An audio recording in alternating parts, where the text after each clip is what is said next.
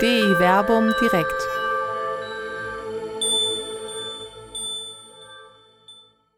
Das Fest der Faulenzer ist vorbei. Die prophetische Sozialkritik des Amos. Mit Dr. Werner Kleine und Dr. Till Magnus Steiner. Ja, herzlich willkommen hier heute Abend im Berliner Plätzchen. Hier findet sich eine relativ große Runde ein. Ich freue mich, dass Sie so zahlreich hier erschienen sind. Wenn Sie im Internet live zu gucken, grüße ich Sie auch ganz herzlich. herzlich. Wenn Sie später zu gucken, grüße ich Sie jetzt schon mal im Voraus. Ähm, wir haben heute ein äh, interessantes und irgendwie bleibend aktuelles Buch der Bibel vor uns, nämlich das Buch Amos. Amos, ein sehr sozialkritischer Prophet in äh, den Texten des Alten Bundes, von dem ich behaupte, aber du, Till, wirst da gleich mehr zu sagen können, von dem ich behaupte, dass er manches auch heute so in die politischen Diskurse einspeisen könnte. Wir werden uns da einige Texte anschauen und vor allen Dingen werden wir in einigen Texten sehen, dass das Wort Gottes auch herrlich polemisch bisweilen sein kann. Äh, wir veranstalten diesen Abend hier in der Reihe DI Werbung direkt. Das sind die Live-Veranstaltungen zu unserem Weblog di-werbung.de, in dem wir dienstäglich im Wechsel, Till Magnus Steiner und ich, äh, Texte veröffentlichen aus der Bibel, nicht Texte veröffentlichen, sondern Beiträge veröffentlichen, wo es um die Relevanz der Bibel für die Fragen unserer Zeit geht. Heute ist Dienstag, das heißt, heute ist auch wieder einer online gegangen. Mein Name ist Werner Kleine. Ich stehe hier für die Seite des Neuen Testamentes und ich grüße dich, Till, in Jerusalem oder im Sauerland. Da waren wir uns nicht so ganz einig, wo du dich gerade befindest, aber das wirst du selber sagen können. Ich bin in Jerusalem und wir können direkt ins Thema einsteigen, ohne große Vorreden. Ich glaube, was wir in unserem Blog machen, ist, wir versuchen, nicht versuchen, sondern wir machen das. Wir sagen, die biblischen Texte sind heute relevant, wie wir auf Gesellschaft, wie wir auf Politik und wie wir auf Kirche gucken. Und das merkt man bei dem Buch Amos ganz, ganz deutlich. Das ist kein Text, der unglaublich weit weg von uns ist, sondern der spricht Probleme an, die uns heute noch berühren. Das heißt, durch die Geschichte hindurch. Der Prophet Amos wirkte im 8. Jahrhundert vor Christi. Also seit 2800 Jahren beschäftigen uns die Probleme, die der Prophet Amos damals schon angesprochen hat. Und der Prophet Amos hatte eine deutliche Botschaft da, die vermittelt hat. Und diese Botschaft klingt durch die Kirchengeschichte bis in unseren heutigen Tag und ist uns eine Mahnung für unser politisches Handeln, aber auch für unser kirchliches Handeln. Was wir heute machen werden bei der Textauswahl, ist nämlich genau gucken, was kritisiert der Prophet Amos? Er kritisiert gesellschaftliche Fragen, das ist die Sache, dass, Wohl, dass eine Wohlstandsschicht auf Kosten der Schwachen lebt, dass Frauen ausgebeutet werden, dass Gewalt, Unterdrückung da ist. Große Probleme, denen wir in unserer Gesellschaft und im Weltkontext äh, uns beschäftigen müssen, die immer noch auf, dem, auf der Agenda stehen. Und gleichzeitig die Frage des Kultes, die Frage, was ist denn der Unterschied zwischen Frömmigkeit und Frömmelei? Was ein, ein Gottesdienst wert, der nicht mit Gerechtigkeit und Gerecht äh, mit Gerechtigkeit und Recht einhergeht. Das sind die Fragen, die wir heute äh, behandeln werden anhand den Texten des Propheten Amos. Und daran sehen wir genau das, was ich einleitend gesagt habe. Es ist relevant für heute. Es ist eine Aufforderung an uns als Christen. Und das Ganze ist noch, wie du es einleitend gesagt hast, schön polemisch verpackt, mit klarer Sprache, sehr drastischen Bildern, die genau die Botschaft uns wirklich vor den Kopf schmeißen und sagen, Warum handelt ihr nicht anders in dieser Welt? Warum handelt ihr nicht gerecht? Warum handelt ihr nicht nach dem Recht? Und warum macht ihr keinen richtigen Gottesdienst? Äh, nur der Vollständigkeit halber, wann hat dieser Mensch gelebt? Wann ist diese Schrift entstanden? Das, jetzt, das sind zwei verschiedene Fragen, die du stellst. Ne? Der Prophet Amos hat im 8. Jahrhundert äh, gelebt. Wir werden uns gleich im ersten Text der Person ein bisschen annähern. Wir werden lernen, dass sie im Nordreich äh, gewirkt hat, das heißt, im Israel, es gab ja die Teilung des davidischen Königreiches nach Salomon ein Nordreich und ein Südreich. Er wirkte im Nordreich vor dem Exil. Das Buch ist dann, wie es immer ist, ein Prophet hat gewirkt, seine Schriften zum Teil wurden gesammelt und es bildete sich wahrscheinlich ein Jüngerkreis oder ein Tradentenkreis, die das weiterentwickelt haben bzw. weiter aufgeschrieben haben. Das ist ein Buch generell, wir haben in der, im Alten Testament Überlieferungsliteratur. Das ist auch bei dem Buch Amos so. Das heißt Bücher, an denen weitergearbeitet wurde, ergänzt wurde, aufgearbeitet wurde. Da kommen wir zum Beispiel am letzten Text des heutigen Abends nochmal hinzu. Das ganze Buch Amos ist voll mit einer Unheilsbotschaft. Und dann am Ende kommt auf einmal doch eine Heilsansage, die dann bewusst re reagiert auf das, was vorher ist. Eine Verarbeitung. Und das ist nicht nur exegetisch interessant und nicht nur wissenschaftlich, worum wir uns beschäftigen, sondern auch eine wichtige theologische Aussage. Die sagt nämlich,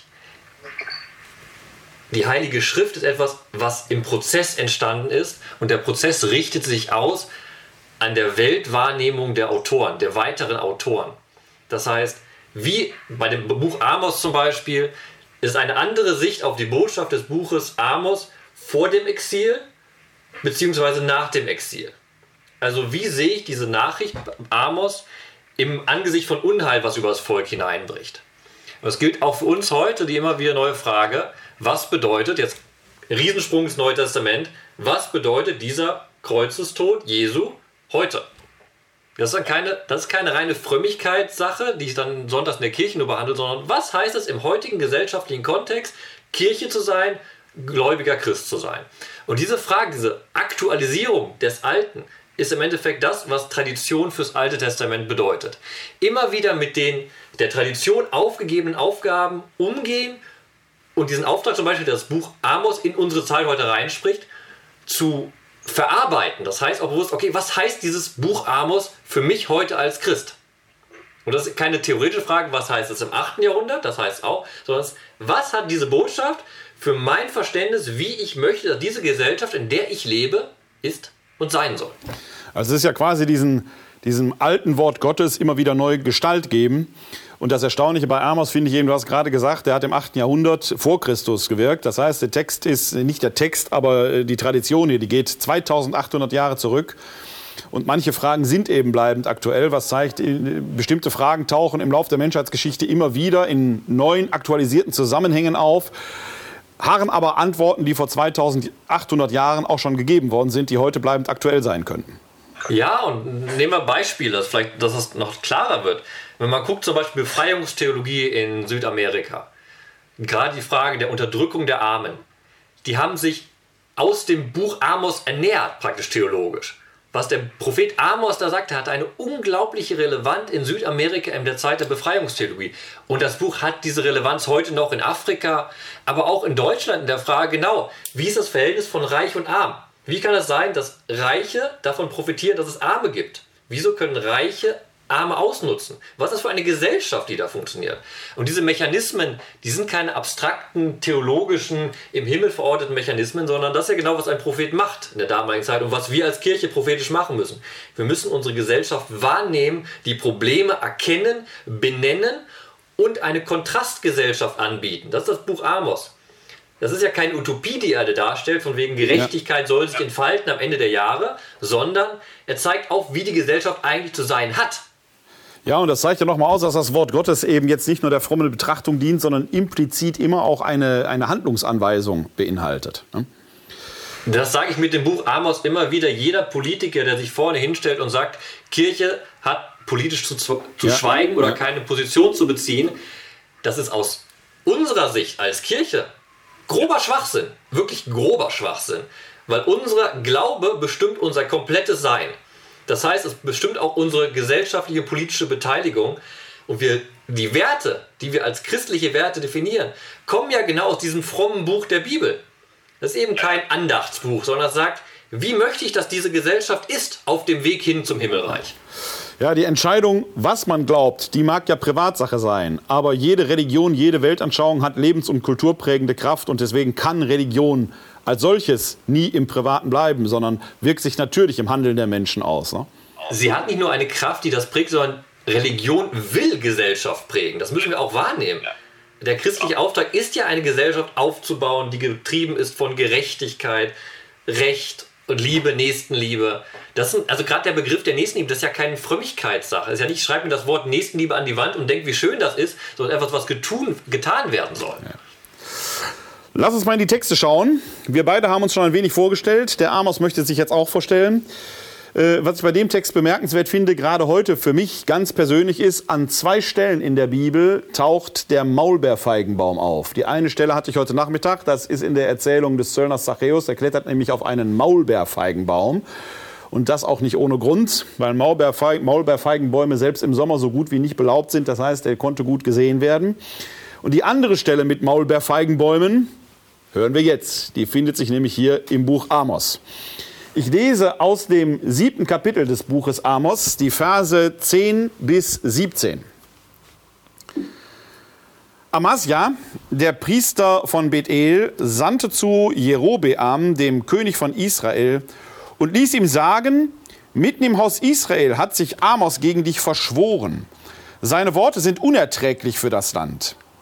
Denn so sagt Amos, Jerobeam stirbt durch das Schwert und Israel muss in die Verbannung ziehen, fort von seinem Boden. Zu Amos aber sagte Amasja, Seher, geh, flieh ins Land Juda. Iss dort dein Brot und prophezeie dort. In Bethel darfst du nicht mehr prophezeien, denn das hier ist das königliche Heiligtum und der Reichstempel. Amos antwortete Amasia, ich bin kein Prophet und kein Prophetenschüler, sondern ich bin ein Viehhirte und veredle Maulbeerfeigen. Aber der Herr hat mich hinter meiner Herde weggenommen und zu mir gesagt, Geh und prophezeie meinem Volk Israel, Darum höre jetzt das Wort des Herrn. Du sagst, prophezeie nicht gegen Israel und geifere nicht gegen das Haus Isaak. Darum, so spricht der Herr, deine Frau wird zur Hure in der Stadt, deine Söhne und Töchter fallen unter dem Schwert, dein Boden wird mit der Messschnur verteilt, du selbst stirbst auf unreinem Boden und Israel muss in die Verbannung ziehen, fort von seinem Boden. Genau, den Text habe ich als Anfangstext ausgewählt, weil auch die Warnung sozusagen für die Zuhörer und Zuschauer beinhaltet. Heute wird es drastisch. Nicht an uns liegt das, sondern es liegt an der Sprache von Amos. Dieses Urteil, seine Worte sind unerträglich für das Land, behalten zwei Sachen. Einerseits diese Unheilsbotschaft, er wirkt im Nordreich Israels, was ich schon gesagt habe, und seine Verkündigung zielt darauf, was geschichtlich passieren wird. Das Nordreich Israel wird untergehen durchs Exil. Und zweitens, es warnt uns davor, dass jetzt wirklich drastische Sprache kommt. Und ein Beispiel kommt schon am Ende dieses Textes. Ne? Was er als Prophet verkündet, ist, deine Frau wird zu Hure werden, deine Söhne und Töchter fallen dem Schwert. Es gibt ein Massaker, es gibt Hurerei, also Missbrauch von Frauen. Und eben das ganze Land wird untergehen. Das heißt, das Königtum wird untergehen. Im Kontext steht, nicht vergessen, Israel ist immer noch das auserwählte Volk. Gott urteilt hier über sein auserwähltes Volk und wird es hinrichten. Und wir kommen nachher noch zu sehr, sehr drastischen Texten, die das sehr, sehr, sehr, sehr deutlich sagen. Also wir begegnen hier einem Gott, der auch Liebe ist, das haben wir auch nachher drin, aber eben auch deutlich sagt, es gibt ein Niveau, wenn das erreicht ist, da ist eine Strafe nicht mehr abänderbar. Gott ist auch der strafende Gott. Und wir kennen oft dieses Verhältnis, deine Barmherzigkeit ist größer als dein Strafwille. Das stimmt, das steht auch so im Buch Exodus. Aber auch die Barmherzigkeit Gottes hat eine Grenze. Und das ist die Botschaft vom Propheten Amos, die er sehr, sehr deutlich macht gegenüber dem Nordreich Israel, dass diese Grenze überschritten ist. Aber bevor wir das in den nächsten Text dann abhandeln, steigen wir erstmal diesen Textabschnitt kurz ein, um uns dem Propheten anzunähern. Ich habe schon gesagt, er ist ein Unheilsprophet und verkündet Unheil. Und oft, und das machen wir in Dei Werbung immer wieder, und das ist wichtig, ist es auch wichtig, nicht einzelne Texte rauszugreifen, sondern einen größeren Kontext zu sehen. Deshalb gehe ich einmal ganz kurz zurück und sage, wir befinden uns hier in einem Visionszyklus. Das heißt, vor diesem Text, den wir gerade gelesen haben, gibt es zwei Visionen, die der Prophet Amos hat, und danach gibt es zwei äh, Visionen. Die ersten beiden Visionen zielen darauf, dass Gott zeigt, wie das Nordreich vernichtet werden soll. Aber der Prophet tritt als Fürbittsprecher auf und sagt, lass das nicht geschehen. Und dann zügelt Gott seinen Zorn und zeigt seine Barmherzigkeit. Und dann kommt dieser Bericht über den Amos. Und nach dem Bericht geht es damit weiter, dass zwei Visionen wieder folgen. Und wieder wird angekündigt, dass das Volk in die Verbannung geht, das Königreich untergehen wird und der Tempel zerstört werden wird. Aber diesmal gibt es keine Fürsprache mehr, weil aus dem Propheten Amos, der Fürbitter war, nun der Unheilsprophet geworden ist. Und das ist ganz, ganz wichtig für dieses Buch. Alles, was in diesem Buch drin ist, steht, ist definiert durch diesen Amos als Unheilspropheten. Er ist der Prophet, über den Amasia sagt, seine Worte sind unerträglich für das Land. Warum unerträglich? Weil er dem Land den Spiegel gegenüber hält und sagt, so wie ihr seid, seid ihr des Untergangs. Punkt. Kein großes Aufrufen, kehrt um, sondern so wie ihr jetzt seid, seid ihr des Untergangs. Ähm, und das eben in einer Charakteristik, die ja sehr, sehr gegenübertritt gegen den anderen.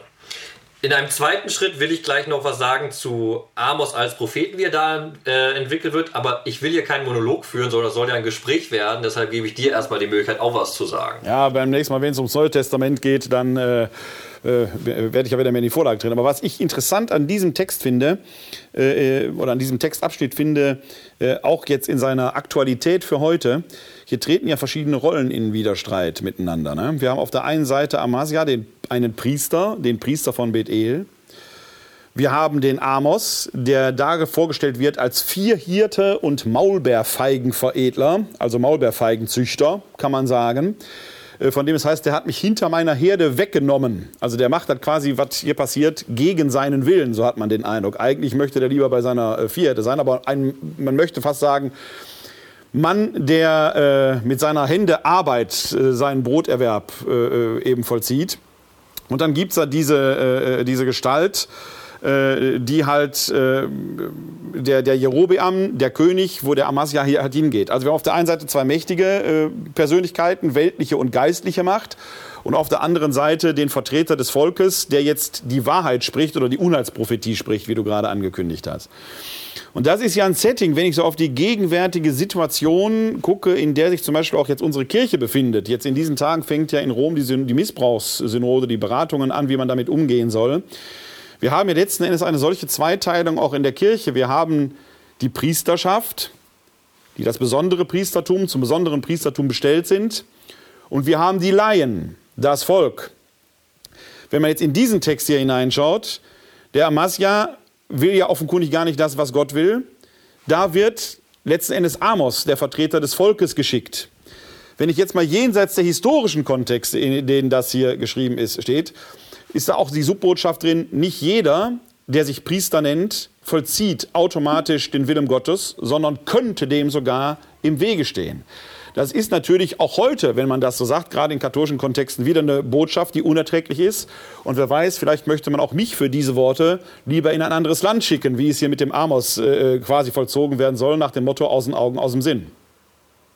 Genau, dann gucken wir, dann steigen wir das, was du gerade nicht machen wolltest, in den historischen Kontext, gucken wir da mal ein Stückchen rein, weil dann wird das, was du gerade entfaltest, noch deutlicher und wird noch schärfer, was du gerade gesagt hast. Warum? Amos wirkte in einer Zeit, was ich gesagt hatte, im 8. Jahrhundert, wo das Nordreich sehr eigenständig war. Wir haben in der Geschichte Israels immer wieder das Problem, dass Großreich über Israel herrschten und man musste Tribut zahlen, Geld abgeben. Das war in der Zeit nicht. In Nordreich entwickelte sich ein großes Staatswesen und man hatte viel Geld. Das ist ein Problem, was hinter dem Buch steht. Mit viel Geld kam genau das. Ein großer Staatsapparat und Reiche gegenüber Armen. Es gab ein, diese berühmte Schere, die dann aufgegangen ist. So, jetzt ne, kurzer Einschub. Denk das mal weiter, was du gerade gesagt hast.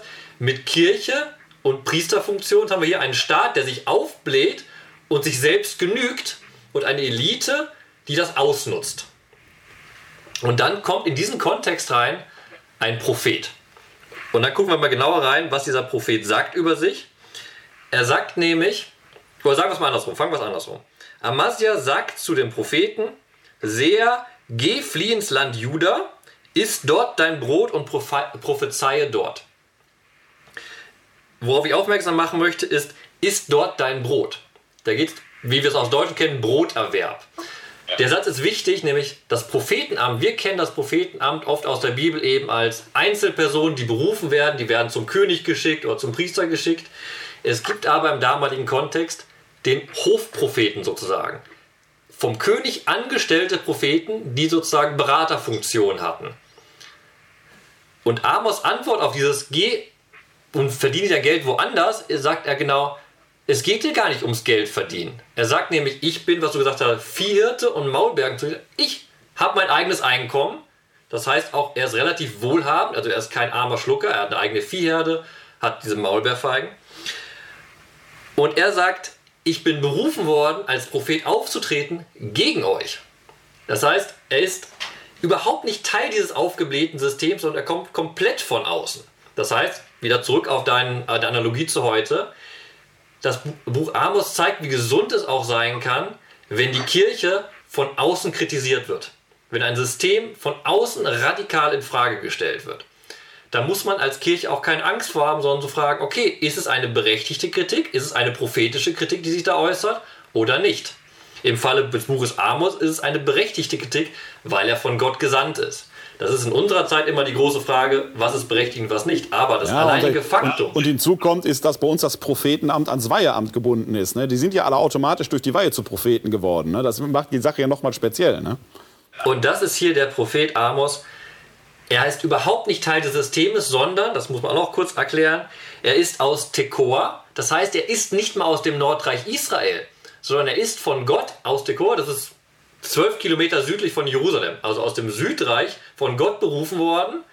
Und dann hast du eben äh, darauf hingewiesen, er ist von seiner Herde weggenommen worden. Das ist ein ganz interessantes Motiv, weil das, da geht es eigentlich nicht so sehr, dass er wirklich einfach von seiner Herde weggezogen wurde von Gott, sondern er ist berufen worden, wie Mose und wie David, von der Herde weg, um selbst aufzutreten. Also er ist bevollmächtigt in einem Niveau, was sehr, sehr hoch angesiedelt ist, um diese Kritik zu äußern.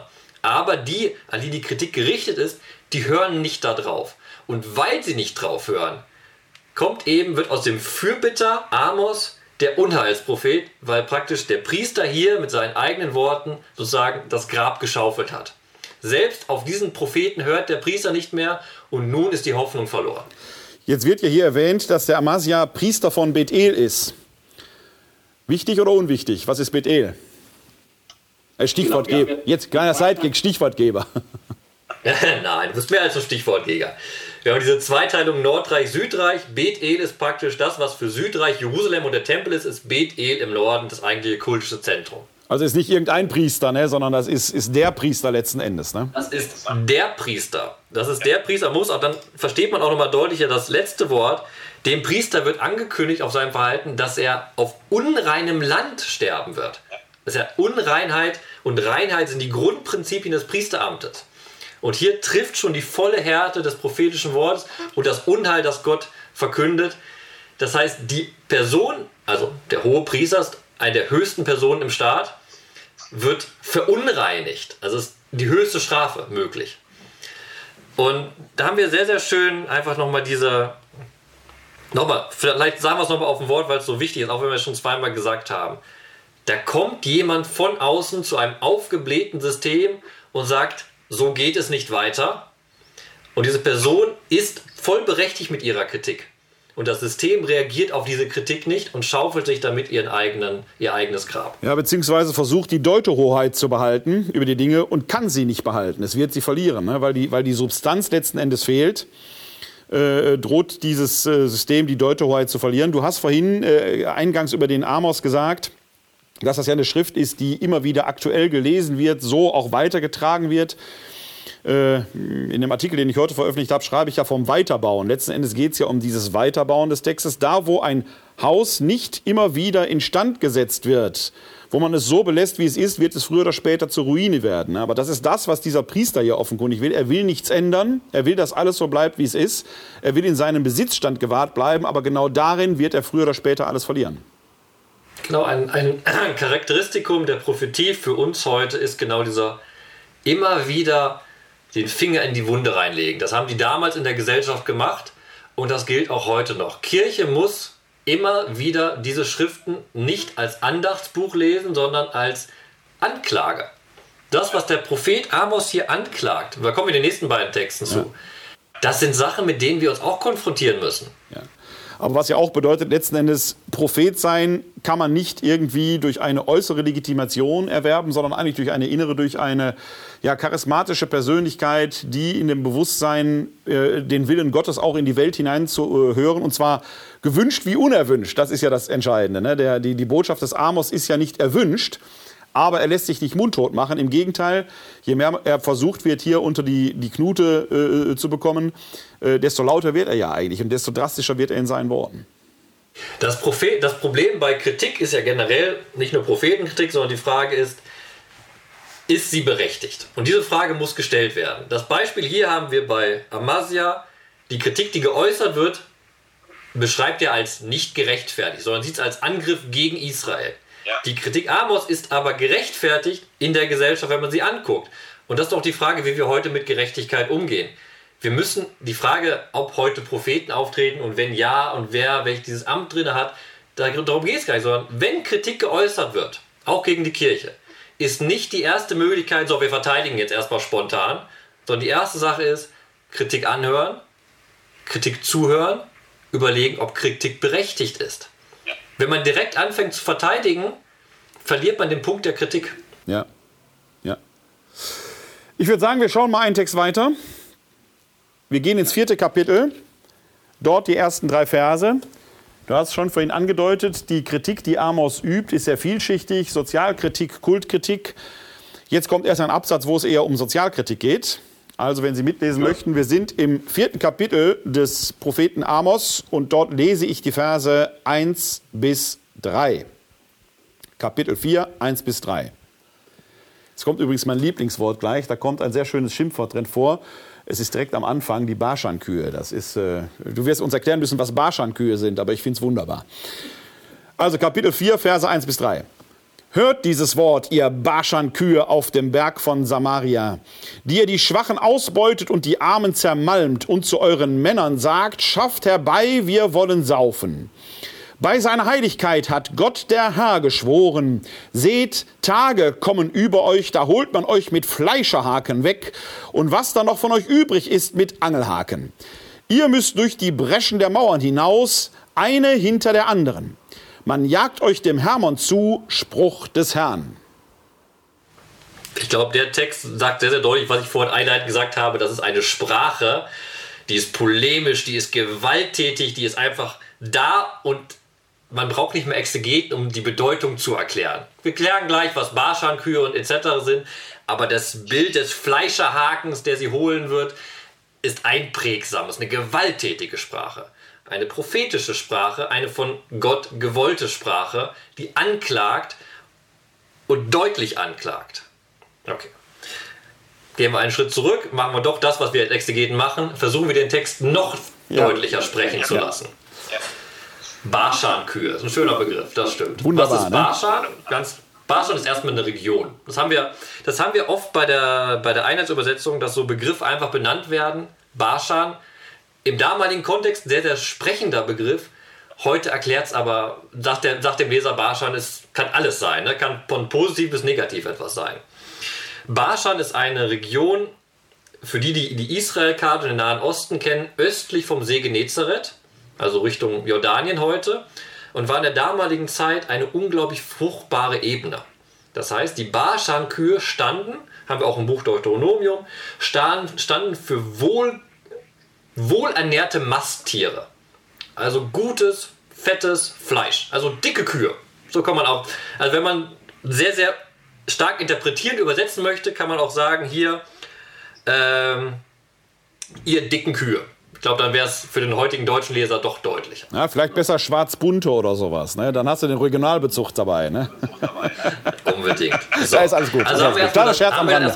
Bild, Kleiner Scherz am Rande. Der, haben wir das Bild der gut genährten ja. Barschankühe. Und dann für den damaligen Leser kommt direkt das Hinterfragen.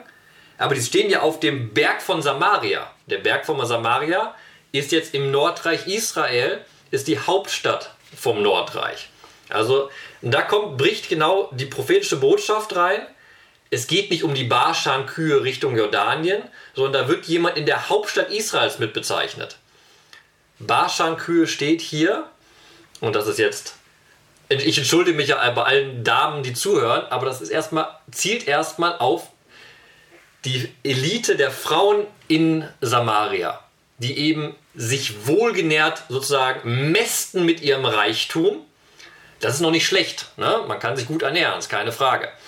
Aber sie machen das eben auf Kosten der Armen. Und da wird dieses Barschankühe eben zu einer Beleidigung. Diese dicken Kühe zermalmen, da steht ja auch wirklich zermalmen im Text, die Armen. Ihr gutes Leben basiert darauf, dass sie Arme ausnutzen, sie zerschmettern. Und da haben wir genau diese Schere, die ich gesagt habe, das große Problem der Zeit Amos. Es gibt die Reichen, die wunderbar leben, aber auf Kosten der Armen. Und das ist ein Prinzip, da sagt jeder doch heute, das geht doch nicht. Es kann doch nicht sein, dass eine Elite gut lebt auf Kosten der Armen. Tacheles, unsere Gesellschaft funktioniert heute immer noch so. Wir leben, der Westen oder die nördliche Halbkugel lebt auf Kosten der südlichen Halbkugel. In Deutschland leben wir sehr, sehr gut in unserer Wirtschaft, weil es einen großen Niedriglohnsektor gibt. Das sind Probleme, die anders formuliert immer noch bestehen. Dass der Prophet Amos damals sehr, sehr drastisch ausgedrückt hat, zeigt ein Problem an, das sich durch die Menschheitsgeschichte durchzieht. Und wir müssen auch immer wieder fragen als Christen, wieso zieht sich das durch? Wir erkennen das als Problem, aber warum nehmen wir das hin? Der Prophet Amos hat das nicht hingenommen. Und das Buch Amos, das wir lesen, nimmt das nicht hin, sondern klagt das an. Soweit, dass daraus resultiert, dass Gott ein Königreich seines erwählten Volkes vernichten wird. Das ist die Drastik, die dahinter steht. Ne? Ja, er, er klagt es ja nicht nur an, sondern die Sprache ist ja so drastisch, dass man sich ihr nicht entziehen kann. Es ist ja, äh, also äh, je nachdem, auf welcher Seite äh, der Arm-Reich-Schranke ich zuhöre, äh, werde ich natürlich da laut zujubeln. Er spricht, ja die, er spricht ja hier eher die Sprache der Armen. So wird man ja in der Gosse über die Reichen gesprochen haben. Ne? Also in der, auf der Ebene wird er natürlich äh, Zuspruch finden. Auf der Seite der Reichen ist es eine ganz grobe Beleidigung, äh, die hier vollzogen wird. Wer möchte sich schon als Frau als Barschankuh bezeichnet werden und dann noch den Satz sich anhören, wenn man besonders vornehm ist, schafft herbei, wir wollen saufen. Das ist ja von, von, von der Brutalität her der Sprache, was möglicherweise dem Sachstand äh, entsprochen hat, dass es da einfach nur um Gelage ging und so weiter. Aber die Vornehmheit, die so einer Barschankuh äh, eigentlich ja zu eigen ist oder die die gerne sein möchte, wird ja an dieser Stelle schon durchbrochen, dass es da im Prinzip eine völlige Triebhaftigkeit ist, die zulasten der Armen geht. Und da ist natürlich dieses genau. Wort des Zermalmens auch nochmal wichtig, weil wenn man sich jetzt so gesellschaftliche Strukturen anschaut, wenn die Armen auf den, ihren Reichtum auf der Armut der Armen aufbauen und dadurch diese Schere immer weiter ausgeht, dann ist natürlich das Zermalmen der Armen immer gleichzeitig auch damit verbunden, dass man letzten Endes ein eigenes Fundament wegbrechen lässt. Das heißt, eine Gesellschaft kann nie nur zu Lasten der einen gehen und die anderen können sich da bereichern. So wird keine Gesellschaft überstehen können und so hat auch nie eine Gesellschaft überstanden. Das heißt, wo dieses Fundament kaputt gemacht wird, wird früher oder später eben auch der eigene Reichtum flöten gehen. Und genau das führt er Ihnen ja hier drastisch vor Augen. Und zwar, ähm, ja, diese, die, diese äh, wie soll ich das sagen, äh, geistige Hohlheit, die damit einhergeht, wird ja dazu führen, dass sie letzten Endes äh, hinausgetrieben werden, und zwar wieder eigenen Willen. Ne? Durch diese, die, die, die Breschen der Mauer, da ist ja genau dieser Aspekt, andere Völker werden kommen, werden es vernichten und werden die Barschankühe, die Reichen, hinausführen an Fleischhagen. Das heißt, letztendlich bedeutet es euren Tod. Es ist ja äh, wie Schlachtvieh. Ne? Aus dieser wohlgenährten Kuh wird Schlachtvieh werden. Nichts wird übrig bleiben. Wenn dann noch das Bild des Angelhakens hinzukommt, da braucht man kein, also da sind ja kleine Fleischfätzchen äh, dann letzten Endes nur. Das ist natürlich an Brutalität letzten Endes auch nicht zu überbieten. Äh, eigentlich ein kleiner Abschnitt, der hier in diesen Versen kommt. Äh, bei dem ich mir vorstellen kann, dass der Amos sich da nicht nur nicht keine Freunde mitmacht, sondern äh, je nachdem, wie laut er es gesprochen hat, und das ist ein Text, den kann man eigentlich nicht flüstern, ähm, je nachdem, äh, wie laut er es hinausgeschrien hat, äh, wird der Widerstand natürlich auf dem Fuße gefolgt sein. Das ist klar, dass das unerhörte Worte sind, wie wir es vorhin Amasja gehört haben. Genau, aber das ist ja gerade das Ding der Prophetie. Natürlich gibt es einen Gegenwind dagegen, aber die Analyse, die Amos da trifft, ist richtig und in der Härte so formuliert, dass sie treffen soll. Das ist auch, was wir, uns, was wir als Kirche verstehen müssen. Umso härter die Kritik ist, umso besser ist es. Muss man auch immer, das hört sich jetzt komisch an, aber umso lauter und kräftiger die Kritik ist, umso mehr gibt es doch die Möglichkeit für uns, darauf zu reagieren, auch sinnvoll.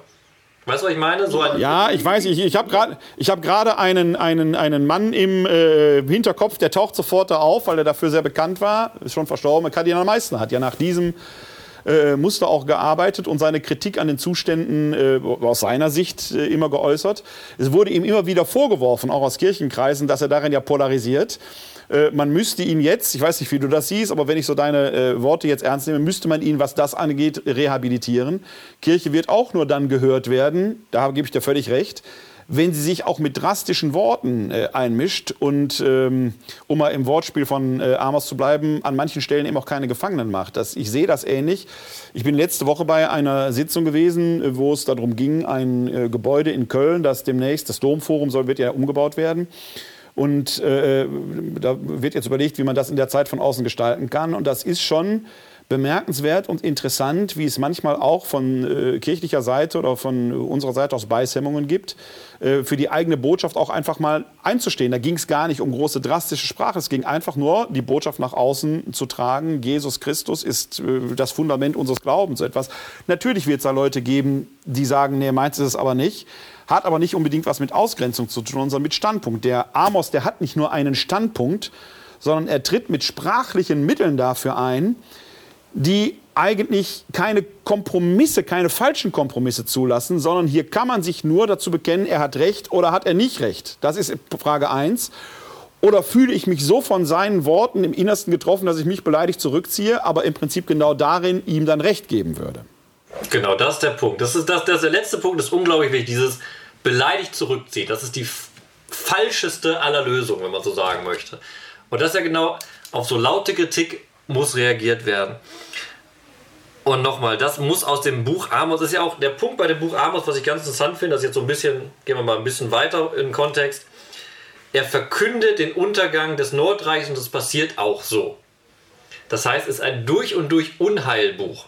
Aber warum wird es trotzdem überliefert in der Bibel? Warum geben wir uns in der Bibel, oder hat man damit entschieden, dass in der Bibel ein Buch aufgenommen wird, was nichts anderes als Unheil, Totschlag, etc. bedeutet. Weil es im Endeffekt eine Mahnung ist, weil diese Unheilsbotschaft eine, das Potenzial einer Heilsbotschaft inne sich hat. Weil, was, nochmal, was ich am Anfang gesagt, Amos verkündet keine großen Utopien, sondern er sagt, so ist die Gesellschaft und das läuft falsch. Aus dem Rückschluss kann der Leser lernen, wie es richtig laufen soll.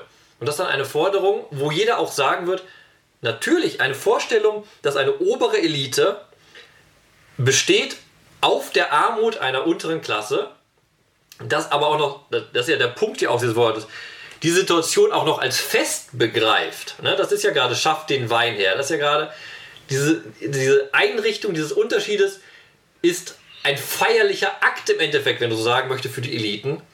Und das ist das Absurde, was da aufgezeigt wird. Das ist, und dann, da sagt jeder heute, natürlich ist das absurd. Und dann muss man doch heute sagen als Kirche, okay, jetzt übertragen wir das vielleicht mal auf unsere Gesellschaftssituation. Was heißt das denn? Haben wir auch solche Verhältnisse? Und das ist der Auftrag, wo Kirche dann laut werden muss. Es geht nicht mal, was du eben gesagt hast, geht nicht darum, dass Kirche auftritt und sagt ganz laut, Jesus Christus, Mitte des Glaubens, die eine Wahrheit, das auch, keine Frage. Aber Kirche muss viel, also Kirche ist auch laut, aber sie muss noch lauter sein, wenn es um soziale Gerechtigkeit geht, Ausbeutung von Armen, Unterdrückung von Leuten. Also da muss man doch das schreien, weil diese Ungerechtigkeit zum Himmel schreit. Und dieser Schrei, der zum Himmel schreit, das muss die Kirche sein, das müssen die Gläubigen sein. Und dieser Schrei zum Himmel geht auf dem Weg komplett einmal durch die Welt, bevor er zum Himmel hochgeht. Ja. Aber der Schrei muss erklingen. Aber das ist ja das Interessante, dass hier eben einer schreit, der nicht zur Priesterschaft gehört, sondern der aus dem einfachen Volk selber kommt. Erstens. Äh, zweitens zeigt dieser Schrei, ähm, Religion ist eben nicht nur Opium des Volkes, sondern es geht immer um Verwirklichung auch im Hier und Jetzt und nicht um eine Vertröstung auf ein Jenseits. Die Verhältnisse im Hier und Jetzt müssen äh, begründet werden. Und mir fällt eine historische Persönlichkeit ein, äh, für die das sicherlich auch gegolten hätte, wo aber auch eine Katastrophe letzten Endes draus geworden ist, zumindest für diese Person, Marie Antoinette, die gesagt hat, wenn die Armen kein Brot mehr haben, dann sollen sie halt Kuchen essen. Das ist genau diese Blindheit für die eigentlichen Verhältnisse, die auch hinter den Barschandkühen hier letzten Endes steckt. Ne? Ich möchte noch mal ganz kurz einen Schritt zurückgehen, um einfach noch mal zwei Sachen im Text deutlich ja. zu machen. Ja. Einerseits, wir haben jetzt sehr viel über die Barschankkühe gesprochen und Amos greift hier sehr, sehr deutlich äh, die Frauen an. Aber der Text, und das wird im Deutschen nicht deutlich, spricht auch die, wirft auch den Männern etwas vor. Weil das hat man, äh, es gibt in Vers 2 den Aussatz, seht, Tage kommen über euch. Da holt man euch mit Fleischerhaken weg. Das euch bezieht sich nicht nur auf die Barschankühe, sondern das ist ein Maskulinum. Das bezieht sich eben auf die Frauen und ihre Männer, die eben die eigentlichen Herrscher der Sklaven oben sind. Ne? Also es ist eine Verurteilung, die Barschankühe sind angesprochen, aber es ist die Verurteilung der gesamten Elite, die dieses, diesen Reichtum ausnutzt. Punkt 1. Und nochmal drastisch, etwas Drastisches in der Sprache, was auch nicht so auf den ersten Blick deutlich wird. Gott schwört hier ja. Er schwört, dass er die vernichten wird. Und er schwört das bei seiner Heiligkeit. Heiligkeit definieren wir als was anderes als ein Vernichtungsurteil. Äh, er schwört es bei dem, was Gott heilig macht. Alles, was ausschließt, seine Heiligkeit, seine tiefste Essenz, sein Wesen ist Heiligkeit. Und womit alle immer beschäftigt sind, ist dieser Anteil an dieser Heiligkeit zu haben. Und hier ist diese Heiligkeit der Ankerhaken für Gottes Zorn. So sehr wie er heilig ist, wird er diese Vernichtung bringen.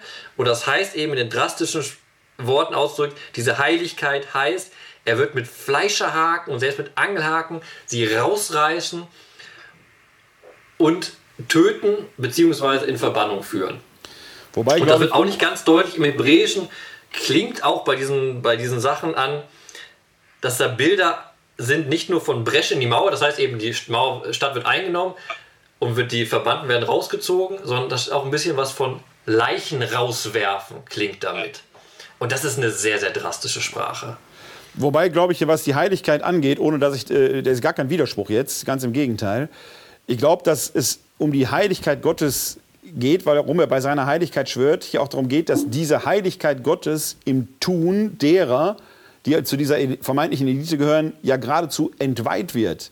Um diese Heiligkeit wiederherzustellen, müssen die Verhältnisse wieder zurechtgerückt werden. Und da das von den Menschen selber aus nicht passiert, muss Gott hier quasi handelnd selber eingreifen in dieser, mit diesen drastischen Mitteln, äh, weil es äh, um die Gruppe geht, die ja die ganze Zeit im Hintergrund steht, die Gruppe der Armen, die zermalmt worden sind. Ne? An dieser Stelle ist die Heiligkeit Gottes ja schon geschändet worden längst. Pass auf, wir haben, wir haben die Texte nicht ausgewählt, aber weil du es gerade ansprichst, möchte ich kurz zwei Texte vorlesen, die genau das nochmal verdeutlichen, was du gerade gesagt hast. Und das ist vielleicht doch wichtig zum Verständnis. Erstens, im zweiten Kapitel wird eine Reihe aufgeführt der Verbrechen oder dessen der Sünden, die das Volk Israel begeht. Das einfach mal zum plastischen Darstellen. Wir reden nicht abstrakt, sondern es wird klar benannt vom Buch Amos. Das ist im zweiten Kapitel ähm, die Verse 6 bis 8. Kannst du einmal ganz kurz vorlesen? Äh, also Kapitel 2, Verse 6 bis 8. So spricht der Herr, wegen der drei Verbrechen von Israel und wegen der vier nehme ich es nicht zurück. Weil sie den Unschuldigen für Geld verkaufen und den Armen wegen eines Paars Sandalen. Weil sie den Kopf des Geringen in den Staub treten und das Recht der Schwachen beugen. Sohn und Vater gehen zum selben Mädchen, um meinen heiligen Namen zu entweihen. Bis dahin oder noch weiter? Und jetzt noch 8 auch noch, Vers 8 auch noch. Vers auf. Sie strecken sich auf gepfändeten Kleidern aus neben jedem Altar. Wein von Bußgeldern trinken sie im Haus ihres Gottes. In diesen Versen wird sehr, sehr deutlich, was alles angeklagt wird. Soziale Ungerechtigkeit, äh, sexuelle Ungerechtigkeit, und kultische Vergehen. Das sind diese drei Hauptbereiche, um die sich das Buch dreht. Und da hast du genau das drin, was du eben schon angesprochen hast. Sohn und Vater gehen zum selben Mädchen, um meinen heiligen Namen zu entehren. Was du gerade gesagt hast, genau diese Heiligkeit bezieht sich, und das kommt ja gleich der zweite Text, den wir noch machen werden, diese Heiligkeit ist ja auch ein Teil der Beziehung. Gott erwählt sich sein Volk. Und aus dieser Erwählung folgt auch ein Anspruch, dass dieses Volk sich dementsprechend verhalten muss. Und das Volk verhält sich so nicht. Diese Liste sagt ganz, ganz deutlich am Anfang des Buches, Israel verhält sich so nicht. Und die Dramatik des Anfangs des Buches Amos macht es noch stärker deutlich. Weil wir sind hier Teil einer sogenannten Völkerspruchzyklus. Verschiedene Völker werden vorher verurteilt. Und sie werden alle verurteilt, weil sie Menschenrechtsverletzungen gegenüber anderen Völkern begangen haben. Und dann kommt dieser Zyklus zu Israel und da wird nicht Israel vorgeworfen, dass sie andere Völker schlecht behandelt haben, sondern Gott sagt, ihr führt einen Krieg gegen euer eigenes Volk. Ne? Das ist diese Drastik, die dahin steht. Und das kann nicht das auserwählte Volk Gottes sein, das gegen sein eigenes Volk so vorgeht, weil es ist doch das auserwählte Volk. Und genau den Punkt, Entschuldigung, dass wir in den Texte springen, aber in den Punkt kommen wir dann im dritten Kapitel, wenn du vorliest, die Verse 1 bis 2.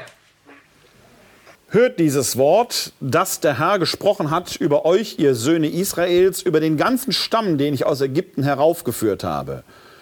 Nur euch habe ich erkannt unter allen Stämmen der Erde. Darum suche ich euch heim für alle eure Vergehen. Und das ist genau der Punkt, der sagt, aus der Auserwählung gibt sich eine Verpflichtung gegenüber Gott. Zu leben entsprechend dem Willen Gottes. Und das heißt, eine gerechte Gesellschaft und einen gerechten Gottesdienst auszuüben. Und das ist dieser Anspruch, klingt auch wunderbar heute in die Kirche hinein, wenn wir uns verstehen als Volk Gottes. Das heißt, wir haben einen unglaublich hohen Maßstab, den wir eigentlich einhalten müssen, weil Gottes Gerechtigkeitswille in der, in der Gesellschaft, in der Welt, hängt an unserem Tun. Und das sagt hier Gott auch noch explizit ganz, ganz stark in den typischen Muster, was Grundlage des theologischen Denkens des Alten Testaments ist. Am Anfang steht nicht das Gebot, sondern die Heilstat Gottes. Gott befreit Israel und daraus entsteht dann etwas, was er verlangt. Er möchte, dass die Gebote eingehalten werden. Gnade und dann das Gebot. Und das ist genau diese Erwählung und das ist der ganze Kreis, worum sich alles dreht. Warum handelt das Volk, das doch von Gott befreit und auserwählt wurde, nicht nach seinem Maßstab? Ja. Und das ist natürlich der, Klammer auf, ja. der, das ist wichtig, ja. der Maßstab ist ja gerade dafür da, ja. Dass den Menschen ein gutes Leben widerfährt. Das ist das eine. Ähm, dazu gehört aber eben auch genau der Punkt, dass die Heiligkeit Gottes längst entehrt worden ist, die er jetzt hier wiederherstellen will. Ne? Die ist ja schon entehrt worden. Und jetzt stellt er sie quasi wieder her, indem er die Täter zur Rechenschaft zieht. Und jetzt kommen wir genau nämlich schöne Überleitung zum nächsten Text. Es gibt ja zwei Möglichkeiten, wie man so eine Heiligkeit wiederherstellen könnte. Ne? Man könnte sagen, ja. gut, wir beten mehr, wir machen mehr Gottesdienst, das reicht doch. Gottesdienst ist doch die Beziehung zu Gott aufzurichten und im Kult wird das alles wieder wunderbar. Das wäre so nach dem Motto, Kirche schließt sich in seinem Kirchenraum ein, macht 24 Stunden Gottesdienst und das löst die Probleme. So, ich, so wie ich schon sage, will ich auf die Antwort hinaus, dass es nicht die Probleme löst. Nein. Der Prophet, Nein. der Prophet Amos geht aber noch einen Schritt weiter. Und das kommen wir nämlich gleich zu. Er sagt radikal, dass wenn Gerechtigkeit in der Gesellschaft nicht herrscht, der Gottesdienst keinen Sinn ergibt. Ja. Aber das ist ein beliebter äh, Vorschlag, der auch heute noch stattfindet, der auch im Rahmen der Missbrauchsdebatte, die wir vorhin hatten, ja immer kommt, dass man einen Bußgottesdienst macht. Und so was ich sagte, ein Bußgottesdienst bringt nichts, wenn den Worten nicht Taten folgen. Und wenn Taten folgen, brauche ich keinen Bußgottesdienst. Wir brauchen einfach die Taten sprechen lassen. Ne? Ja, das, das werden wir sehr, sehr schön jetzt am Aschermittwoch hören in der, in der Lesung aus dem Buch Joel. Ja. Da wird ja auch aufgehört, man soll fasten etc. Aber am Anfang der Liste, was man machen soll, man soll zu Gott umkehren. Ja. Genau. Wenn ich nicht zu Gott umkehre, hat das Fasten keinen Sinn. Ja. Das ist eine wichtige Botschaft am Anfang der Fastenzeit im Buch Joel, ja. was wir im Aschermittwoch hören werden. Genau. Aber jetzt bleiben wir erstmal im Buch Amos und gucken genau, wie Amos den Kult in seiner Zeit beurteilt. Das ist im Kapitel 5 in den Versen 18 bis 27. Und weil der Text zweigeteilt ist, werden wir den in zwei Abschnitten lesen. Ja. Einmal die Verse 18 bis äh, 20 und dann 21 bis 27. Gut, also ich lese Amos 5, 18 bis 20. Weh denen, die den Tag des Herrn herbeisehnen, was nützt euch denn der Tag des Herrn? Finsternis ist er, nicht Licht. Es ist wie wenn jemand einem Löwen entflieht und ihn dann ein Bär überfällt. Kommt er nach Hause und stützt sich mit der Hand auf die Mauer, dann beißt ihn eine Schlange. Ist nicht der Tag des Herrn Finsternis und kein Licht, dunkel und ohne Glanz? So, ich vermute mal oder ich hoffe mal, dass Amos äh, Kapitel 5, Vers 19 einer deiner neuen Lieblingsverse sein wird. ja. Sehr, sehr, sehr schön bildlich gesprochen. Worum Absolut. geht's da? Wir sind noch nicht mal beim Thema Kult, das kommt im zweiten Nein. Abschnitt ja. gleich. Jetzt sind wir erstmal beim Tag des Herrn. So, und wer Propheten oft liest, merkt und weiß, dass Tag des Herrn kein Heilsdatum ist, sondern das ist der Tag, an dem das Gericht Gottes einbricht.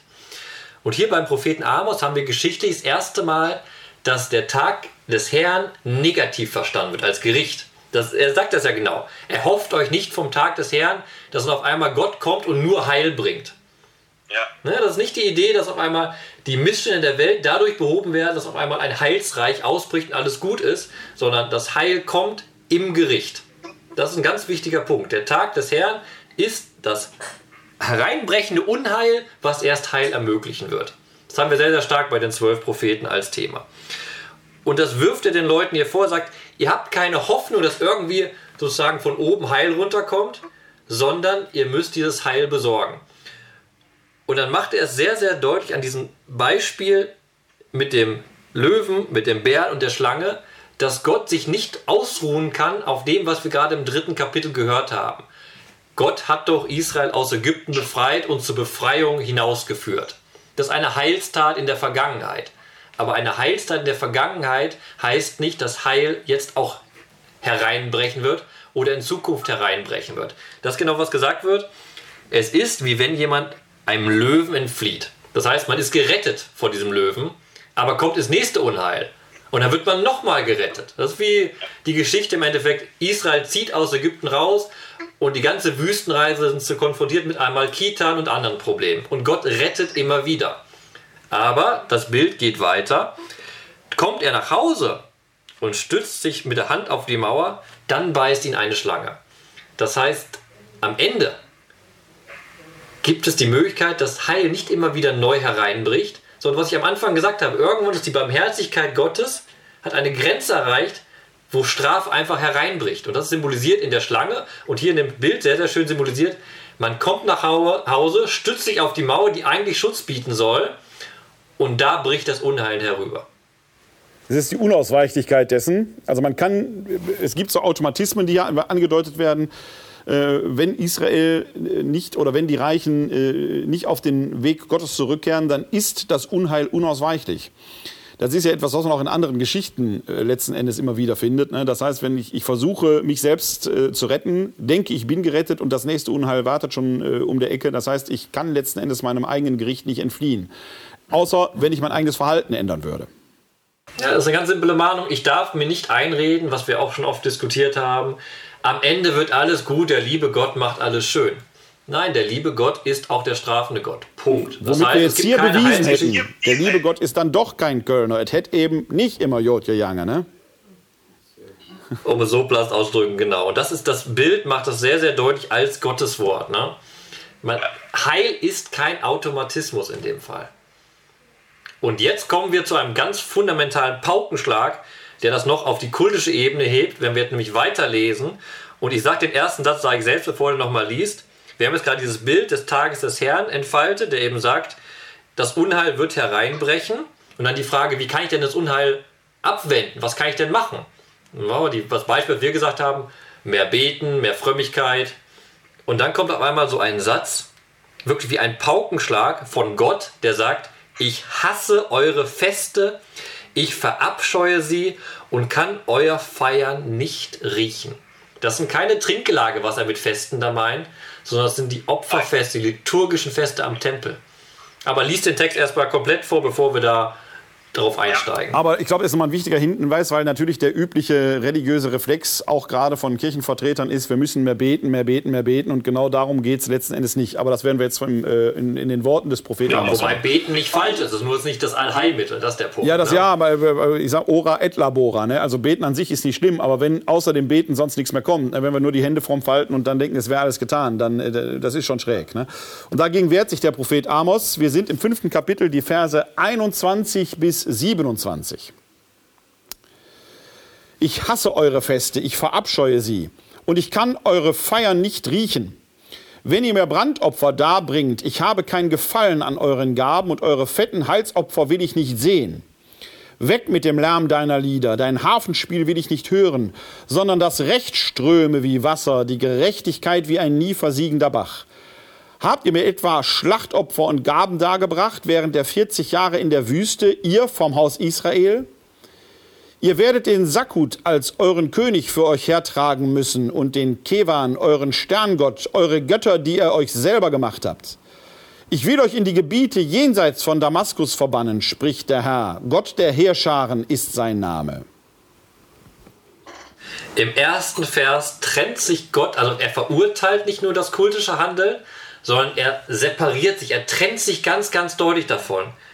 Der Gottesdienst ist nicht der Gottesdienst für Gott, sondern er sagt, eure Feste, euer Feiern. Er sagt ganz deutlich, das, was ihr da kultisch macht, hat nichts mehr mit mir zu tun. Und das ist extrem drastisch, wenn man das Wort riechen aufschlüsselt. Die heißt es ja, und ich kann eure Feiern nicht riechen. Riechen ist hier ein hochtheologischer und kultischer Begriff. Warum geht es? Beim Brandopfer wird gesagt, wenn Gott das Brandopfer annimmt, er riecht es. Es ist ein beruhigendes Geruch und das bedeutet Vergebung. Wenn Gott das Brandopfer nicht riecht, gewährt er keine Vergebung. Er sagt hier im Endeffekt, euer ganzer Opferkult ist sinnlos und stellt keine Beziehung zu mir mehr her. Es ist alles ein leerer Ritualismus, was ihr da macht und ihr macht es für euch, nicht für mich. Ich nehme das nicht an. Und warum nehme ich das nicht an? Weil er möchte nämlich, und das ist genau der Punkt, er möchte, dass Recht ströme wie Wasser und Gerechtigkeit wie ein nie versiegender Bach. Ohne Recht und ohne Gerechtigkeit ist jedes kultische Tun sinnlos. Das ist die drastische Botschaft, die Amos hier vermittelt. Äh, er sagt das nicht so, aber letzten Endes könnte man daraus doch den Schluss ziehen, dass der wahre Gottesdienst eben nicht im Tempel stattfindet, sondern im Handeln der Menschen miteinander, in der, ich benutze jetzt ein modernes, relativ modernes Wort, Solidarität der Menschen untereinander. Könnte man das so sagen? Nein, ich wäre vorsichtig bei dem, du hast das Adjektiv wahr benutzt, der wahre Gottesdienst. Das ist im Alten Testament gar nicht denkbar. Es gibt kein Ausspielen von ethischem Handeln und kultischem Handeln. Du brauchst beides. Ja, okay. Aber was er hier deutlich sagt, dass beides aufeinander angewiesen. Wenn das, ich ethisch okay. nicht richtig, richtig handle, hat der Kult seinen Sinn verloren. Das ist, das ist sehr wichtig auch. Also der Kult basiert sozusagen auf einer gerechten Gesellschaft. Das heißt aber nicht, dass der Kult sinnlos ist, sondern er wird eben zu einem wahren Gottesdienst, wenn er auf der Basis von Gerechtigkeit und Recht passiert. Das musst du noch ganz kurz einordnen, weil Opfer ist im alttestamentlichen Denken dringend notwendig, weil das die Kommunikationsmöglichkeit mit Gott ist. Und diese Kommunikationsmöglichkeit ist erst errichtet, wenn Gerechtigkeit herrscht. Wenn diese Gerechtigkeit nicht gegeben ist, gibt es diese Kommunikationsmöglichkeit nicht. Das heißt, wahrer Gottesdienst ist nicht das ethische Handeln, sondern das ethische Handeln bietet die Basis für einen wahren, richtigen und guten Gottesdienst. Also nicht entweder oder, sondern sowohl als auch, aber eben in beide Richtungen. Also ich kann ja, beide Richtungen nochmal, ich würde ich es aufbauen. Ne? Ja. Der Kult basiert ja. auf einem gerechten Handeln. Ja. So. Aber ich glaube, das ist nochmal ein wichtiger Hinweis, ne, dass, es, dass es äh, keine Beliebigkeit gibt, sondern ich kann den, den Kult nur dann wirklich echt feiern, wenn die sozialen Verhältnisse entsprechend stimmen und wenn diese Gerechtigkeit hergestellt ist. Das ist ja so ein bisschen dieses Spiel mit, äh, was man, im, im, wenn man jetzt auch in die modernen Diskussionen hineinschaut, da geht es ja um Barmherzigkeit und Gerechtigkeit. Und äh, so, ein, so, ein, so ein Totschlagargument in äh, christlichen Diskursen ist ja oft, wer von euch so ohne Sünde ist, der werfe den ersten Stein. Nach dem Motto, wir sind doch alle Sünder und äh, dann brauchen wir uns gegenseitig nicht kritisieren. Der ist natürlich brandgefährlich, dieser Satz, weil Jesus diesen Satz im Johannesevangelium ja im Zusammenhang mit der Ehebrecherin sagt. Da geht es aber tatsächlich um Leben und Tod. Es geht nicht um irgendeine Petitesse, sondern da soll das Leben einer Frau endgültig vernichtet werden. Und zwar irreversibel. Und an dieser Stelle gehört der Satz. Das ist ja kein beliebiger Satz, wo man sagen kann, ja, wir machen halt alle unsere Fehler mehr oder weniger. Barmherzigkeit geht nie ohne Gerechtigkeit und Gerechtigkeit geht nie ohne Barmherzigkeit. Würdest du sagen, das ist ein Topos, der auch hier seinen Platz finden würde? Natürlich, das ist ein Grundtopos, der sich findet. Da verweise ich immer und das finde ich immer wieder wichtig. Altes, man muss mehr Altes Testament lesen, das ist sowieso klar. Aber im Buch Exodus, das haben wir vorhin auch angesprochen, Exodus 34,6 ist doch genau das Verhältnis. Gottes, da wird zu, zugesagt, die Barmherzigkeit Gottes ist unglaublich groß, aber er straft auch. Aber seine Strafen hat eine Begrenzung durch die Barmherzigkeit. Aber das Buch Amos sagt sehr, sehr deutlich, auch die Barmherzigkeit hat ihre Grenze. Das ist diese Erweiterung der Formel. Auch die Barmherzigkeit hat ihre Grenze, weil irgendwann, um es platt zu sagen, da läuft das Fass über, da ist Schluss. Ne? Dann geht es einfach nicht mehr. Und dann wird Gott, und das ist das, was auch die Mahnung ist, dann wird es drastisch bei Gott. Dann spricht Gott von Leichenhaufen, die er haben möchte, vom Schwert, das durch sein Volk geht, von Frauen, die in Hurerei geschickt werden. Sehr, sehr ja, drastisch. Ja, ja. Diese drastische Sprache muss uns vor Augen führen, was eben das Wichtige ist. Wir dürfen uns Gott nicht handzahm machen. Das ist der größte Fehler, den wir machen. Und das dürfen wir auch als Kirche nicht. Eine Kirche, die einen Missbrauchsskandal macht, machen wir es auch kleiner, die einen Finanzskandal hat, die muss sich bewusst sein, was sie da im Angesicht Gottes tut. Und da kommt keine Vergebung und da gibt es auch keine Möglichkeit, ein, eine, eine Kommunikationsstrategie zu entwickeln, dass man jetzt alles leise macht und hofft, dass das, als, dass das journalistische Sturm hinüberfegt. Es geht nicht darum, was in den Zeitungen drin steht, sondern die Kirche muss sich fragen, was hat sie da im Angesicht Gottes angerichtet und wie kann sie das Gericht Gottes über sich vermeiden? Wie kann sie, wie kann sie umkehren? Ja, das ist ja genau der Zusammenhang, der hier im fünften Kapitel dann noch aufgemacht wird, äh, letzten Endes. Ne? Äh, ich kann jetzt noch so tolle Gottesdienste feiern, wenn die irdischen Verhältnisse nicht stimmen und wenn an dieser Stelle keine Ehrlichkeit herrscht und wenn an dieser Stelle andere übervorteilt werden und ich nur den eigenen Vorteil suche, dann wird der Gottesdienst ist kein Gottesdienst, sondern eine höchst irdische Angelegenheit, eine Fassadenveranstaltung ohne Inhalt. Nehmen wir zurück auf das, was du vorhin gesagt hast, den Bußgottesdienst. Bußgottesdienste im Angesicht der Missbrauchskrise sind gut und richtig, wenn sie darauf basieren, dass die Kirche sagt, ja, wir haben Fehler gemacht, ja, wir stehen dafür ein, wir sind verantwortlich dafür, wir ändern das, wir verurteilen uns dort, wo es notwendig ist. Wenn der Schritt nicht passiert, hat dieser Bußgottesdienst keine Rolle. Aber, Aber wenn dieser Schritt gegangen wird, ist der Bußgottesdienst der Weg, um im Angesicht Gottes wieder zu bestehen. Aber dann steht der Bußgottesdienst am Ende eines solchen Prozesses, ne, äh, dem einiges vorausgegangen ist, um dann tatsächlich in dieser Weise auch noch eine rituelle Festigung der Reue, die Reue quasi und das reuevolle Verhalten muss vorher passieren. Ne? Gehen wir noch einen Schritt weiter über Amos im Endeffekt. Ich sage gar nicht, dass ein Bußgottesdienst auch andersrum verstanden werden kann. Im Bußgottesdienst gibt es auch die Möglichkeit zu verstehen, warum ich eigentlich dieser Buße Not habe. Ne? Das, so rum kann man es auch denken. So oder so, ein Bußgottesdienst muss dazu führen, dass die realen Verhältnisse geändert werden. Das heißt, im Missbrauchsskandal, dass Verantwortung übernommen werden muss, dass Strukturen geändert werden muss. Ich sage gar nicht, ich habe auch keine Antwort dazu, welche Strukturen und wie geändert werden muss.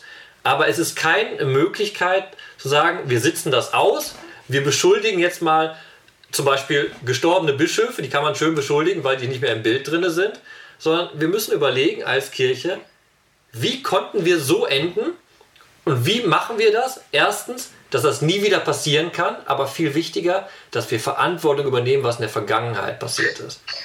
Das ist doch im Endeffekt aus dieser Verantwortung, wenn ich diese Verantwortung übernehme, ändere ich mein Sein. Wenn im ja. vierten Kapitel die Frauen das Wort Barschan-Kühe hören und das Bild davor ja. bekommen haben und dann realisieren, was sie falsch machen und den Armen nicht mehr zermalmen, dann entsteht ein ganz neues Bild.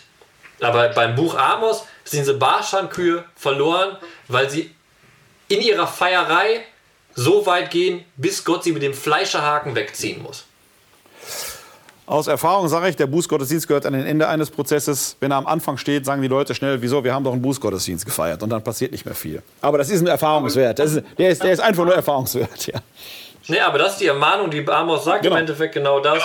Ihr braucht auch nicht, das hier zum Beispiel, gehen wir, Entschuldigung, ich springe heute ein bisschen in Texten mit dir rum, aber gehen wir nochmal zurück ins, äh, ins vierte Kapitel ist das. Lies mal die Verse 4, im vierten Kapitel 4 bis äh, 5.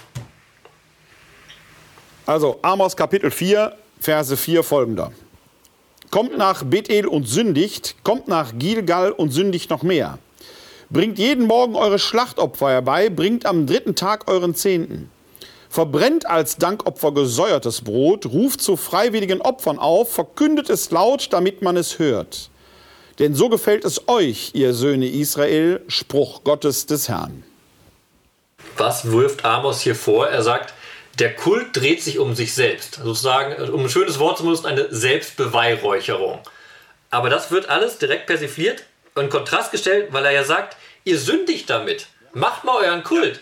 Aber wenn ihr keine Gerechtigkeit dahinter habt, dann schaufelt ihr euch unser, euer eigenes Grab. Das ist ja eine sehr, sehr schöne, sehr, sehr präzise Stelle, die genau das behandelt, was wir gerade mit unseren Worten ausgedrückt haben.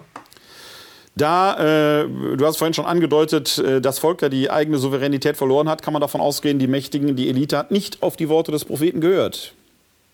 Richtig, das ist, das ist die Botschaft des Amos-Buches, im Endeffekt die Rezeption daher. Das Nordreich ist untergegangen, weil der vorgehaltene Spiegel nicht zu einer Umkehr geführt hat.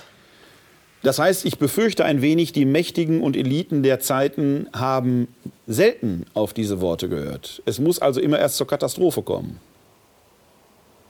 Das ist so menschliche Geschichte, ne? Ja. Das ist, ja. Es ist, also es gibt auch, es gibt auch, man muss sie plötzlich sehr historisch immer lesen, diese Worte. Ne? Die sind plötzlich dann doch nicht so aktuell für heute. Ne? Die sind ja alt.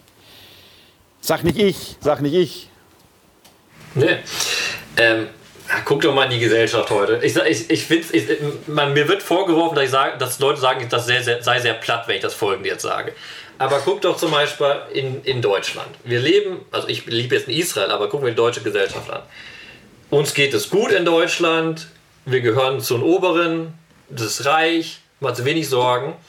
Aber viele der Güter, die wir nutzen, entstehen durch Ausbeutung. Dass wir, dass wir bei irgendwelchen Firmen ganz, ganz billig unsere Kleidung kaufen können, dafür bezahlen andere Leute mit ihrer Lebensqualität. Das ist ungerecht und nicht gut. Aber trotzdem gehen wir da einkaufen und machen das so. So, was ich gerade sagen wollte, im Buch Amos gibt es auch diese Aufforderung zur Umkehr. Und da steht dann im fünften Kapitel, sucht das Gute, nicht das Böse, dann werdet ihr leben. Und dann wird, wie ihr sagt, der Herr, der Gott, der Herrscher bei euch sein. So theologische Sätze, mit denen wir uns wohlfühlen und wir tun ja das Gute. Aber wenn wir einen Schritt zurückgehen und gucken, wie unsere Gesellschaft funktioniert, dann müssen wir mit Amos einklingen und sagen, oh mein Gott, so geht das nicht. Wir müssen laut sein. Und da ist das Problem, ich glaube, der Menschheitsgeschichte auch von mir. Also ich möchte gar kein Moralapostel sein. Es ist natürlich angenehmer, ein angenehmes Leben zu führen, anstatt sich radikal gegen das zu wenden, was dazu führt, dass einem gut geht. Guckt, das ist doch unser ganzes Leben, auch von uns, wenn wir einkaufen gehen. Wir haben billiges Essen, wir haben gutes Essen, wir haben billige Kleidung. Wo kommt das her? Das ist etwas, wo wir eigentlich täglich drüber stolpern müssten, aber wir stolpern darüber nicht. Ich gucke auch beim Einkaufen auf, meinen, auf, meinen, auf die Kassenbon und versuche billig einzukaufen. Ja. Aber welche Logik liegt denn dahinter? Ja. Und dann kommen genau diese Armutssätze, wo man eigentlich sagen muss, wir schaufeln uns unser eigenes Grab. Kauft mehr Barschankühe. Die sind teuer. Ja, da ist viel Fett dran. Ja. gut. Aber nicht billig. Nicht billig. Mir fällt, das ist nur eine Nebenbemerkung, ich muss die ganze Zeit an Koberinder denken, weil die werden auch mit Alkohol eingerieben. Das, naja, das ist eine andere Baustelle, glaube ich. Das. das ist eine völlig andere. Nochmal, das, was ich gerade gesagt habe, können jetzt viele vorwerfen, dass es platt ist. Aber ich glaube, das ist, man muss einfach wahrnehmen, jede Gesellschaft besteht aus Ungerechtigkeit. Da müssen wir uns auch nichts vormachen. Ne? aber man muss diese Ungerechtigkeit benennen und zumindest gegenwirken. Wenn man das nicht macht und das nicht ernst nimmt. Es gibt verschiedene Niveaus, wie man dagegen äh, wirken muss. Aber als Kirche gesprochen, müssen wir genau eine so laute Stimme wie Amos haben und sagen, was da passiert, das geht nicht. Und wenn dann jemand in der Politik sagt, Entschuldigung, aber die Kirche hat nichts zum Niedriglohnsektor zu sagen, dann muss die Kirche ihm das Buch Amos um die Ohren hauen, aus ihrer Perspektive. Ja. Äh, das ist das eine. Und das andere ist, dass letzten Endes ja immer das Überleben von Gesellschaften da dran hängt, dass diese Ausgleiche äh, stattfinden. Damit ist ja nicht jetzt so eine Art universale äh, Gleichheit gemeint. Das ist ja ohnehin immer so das Wechselspiel, wenn sind, sind alle gleich, haben alle die gleichen Chancen oder wird allen das Gleiche ermöglicht. Ne? Ähm, wir haben ja zwei behinderte Kinder zu Hause. Ne, wenn ich alle gleich behandle, werden meine Kinder verlieren. Das heißt, es ist ein bisschen die Problematik des modern gedachten Inklusionsgedankens, wo man denkt, es gibt diese Unterschiede, nicht alle sind gleich, da werden die Menschen bei verlieren. Wenn ich ihnen helfen will, muss ich diese Menschen besonders unterstützen, ich muss ihnen also mehr Unterstützung angedeihen lassen. Das ist ja, kann ich auf andere Bereiche der Gesellschaft eins zu eins übertragen. Es gibt sehr, sehr viele Menschen, die verschuldet, unverschuldet, warum auch immer, tut nichts zur Sache, Unterstützung brauchen, um auf ihre Weise ins Leben finden zu können, um ein menschenwürdiges, angemessenes Leben führen zu können. Da glaube ich sogar, dass wir hier in Deutschland ähm, auf relativ hohem Niveau klagen. Natürlich gibt es auch hier Armut, aber die Armut hier ist im Vergleich zu der Armut in der Welt doch höchst relativ. Ja? Das heißt, Menschen, die hier als arm gelten und sicherlich auch mehr haben müssen, unterstützt werden müssen, sind im Vergleich zu anderen Regionen ja hoffnungslos äh, ja, reich, möchte man fast sagen, da auch schon wieder. Ne? Ich sag mal, wenn man äh, sieht, wir alle haben die Handys, wir übertragen hier mit Handys ins Internet, ja, da ist überall Koltan drin, seltene Erden. Wir tragen das wie selbstverständlich mit uns rum. Das wird im Kongo aus der Erde geholt. Man muss kein Prophet Amos zu sein, um zu wissen, dass wir damit Kinderarbeit letzten Endes unterstützen und so weiter und so weiter. Das heißt, wer sich hier mit dem ruhigen Gewissen ins Bett legt, weil er von seinem letzten Fluch die CO2-Bilanz irgendwie abgegolten hat, äh, das ist schön und gut und kann man machen. Aber wir machen uns da alle ein bisschen was vor. Äh, der Einzelne kann in dem Sinne vielleicht nicht die Welt retten, aber wir müssen uns zumindest klar machen, dass wir Teil dieses Systems sind, das die letzte Gerechtigkeit eben noch nicht erreicht hat. Und noch ein zweiter Aspekt, den ich sagen möchte, nochmal zurückgehen zu den Barschankühen, die wir eben gesagt haben. Es ist jetzt auch nicht so, dass Reichtum falsch ist. Ne? Das ist eine, wir wollen, die, das Buch Amos geht nicht davon, dass eine Gesellschaft geschaffen werden soll, wo alle auf derselben sozialen Niveau sind, wo es kein Reich und kein Arm gibt. Sondern der Punkt ist, das muss man auch sagen, in den Sprichwörterbüchern etc., da wird ja sogar Reichtum als Geschenk Gottes gepriesen. Ja, ja, ja. Kann man alles so sehen. Der Punkt bei dem, mit den Barschankühen ist doch der genau, dass es einen Nachsatz gibt. Ja. Die Barschankühe sind wunderbare Tiere in der damaligen Kontext, haben wir gesagt. Fett, wohl, ernährt, stehen für Reichtum. Aber das Bild geht ja genau darum, diesen Nachsatz. Hört dieses Wort, ihr Barschankühe auf dem Berg vom Samaria, und dann werden sie definiert die ihr die Schwachen ausbeutet und die Armen zermalmt. Genau. Der Reichtum ist nicht das Problem. Die Frage ist, was aus dem Reichtum folgt, beziehungsweise wie der Reichtum zustande kommt. Auch hier gibt es ja Geschichte, Beispiele in der Geschichte, wenn man nur an die Fugger in Augsburg denkt, wo es heute noch die Fuggerei gibt, die Siedlung. Äh, Ich weiß nicht, welcher von den Fuggern es war, der die gebaut hat, aber ähm, äh, der letztendlich für sein eigenes Seelenheil, das ist ja der interessante Gedanke dabei, wo der Amos hier fast wieder eine Rolle spielt, ne? der um sein eigenes Seelenheil zu retten, da diese Fuggerei baut, wo heute noch Menschen für ein relativ geringes Gehalt, äh, geringes, äh, geringes Geld wohnen können mit der Auflage für sein Seelenheil zu beten. Das finde ich einen ganz interessanten Gedanken unter der Perspektive des Buch Amos. Dieser reiche Mann, vielleicht sogar der reichste Mann der damaligen Welt, hat offenkundig da zumindest einen Sensus gehabt und er ist ja nicht wirklich arm dadurch geworden. Ne? Okay, mit Blick auf die Uhr. Ähm, das Fest der Faulenzer ist noch nicht vorbei, ist auch ein Satz aus dem. Äh, im, Im Amos heißt es, das Fest der Faulenzer ist vorbei, aber für uns ist das Fest noch nicht vorbei. Wir schauen mal in das letzte Kapitel hinein, beziehungsweise in die letzten Verse des äh, Buches Amos. Ganz kurz, Werner, und dann möchte ich möchte das jetzt zuspitzen, den ganzen Abend, den wir gemacht hatten. Wir hatten eigentlich vorgesehen, dass wir die, das neunte Kapitel, die Verse 7 bis 15 lesen. Ja. Da geht es nochmal ein letzte Gerichtsurteile und dann wird das Heil angesagt. Und ich möchte, ich möchte das jetzt konzentrieren, was wir gesagt haben im letzten Punkt noch in Bezug auf Armut, Umsetzung von Armut. Und wir möchten jetzt den positiven Schluss für diesen Abend setzen und konzentrieren uns dann jetzt einmal sehr, sehr deutlich auf wenige Verse und auf einen Punkt, der das genau hervorhebt. Machen wir es mal so, dass wir im neunten Kapitel nur die Verse ähm, 11 bis 12 lesen. Also nur zwei Verse. Nur die Verse. Also neun, äh, Kapitel 9, Verse 11 und 12. Ja. Ich möchte jetzt auch ein bisschen warnen, dass wir nicht zu schnell in so eine Art Happy End kommen. Damit würden die die, die ganze Dynamik des Buches ja kaputt machen. Am Ende dann ist doch wieder am Tätner immer Jod Jange, ne? Keine Sorge, es gibt kein Happy End. Das Alles Happy End gut. kann nur Gott machen, nicht Alles wir. gut, alles gut. Also, ich lese aus dem Kapitel 9 die Verse 11 und 12. An jenem Tag richte ich die zerfallene Hütte Davids wieder auf und bessere ihre Risse aus.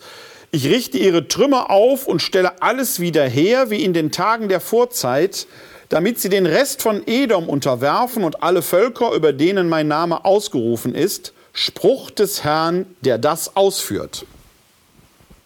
Viele Leser haben den Eindruck beim Buch Amos, was wir gerade gesagt haben, okay, am Ende kommt doch ein Happy End und ist alles gut.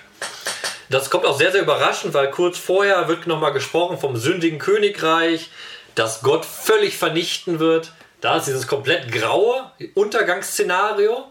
Und auf einmal hier kommt ja so ein Satz wie, sie werden Edom wieder unterwerfen und der Name wird ausgerufen werden und Glanz wird wiederhergestellt. Und dann gucken wir nochmal genauer in den Text.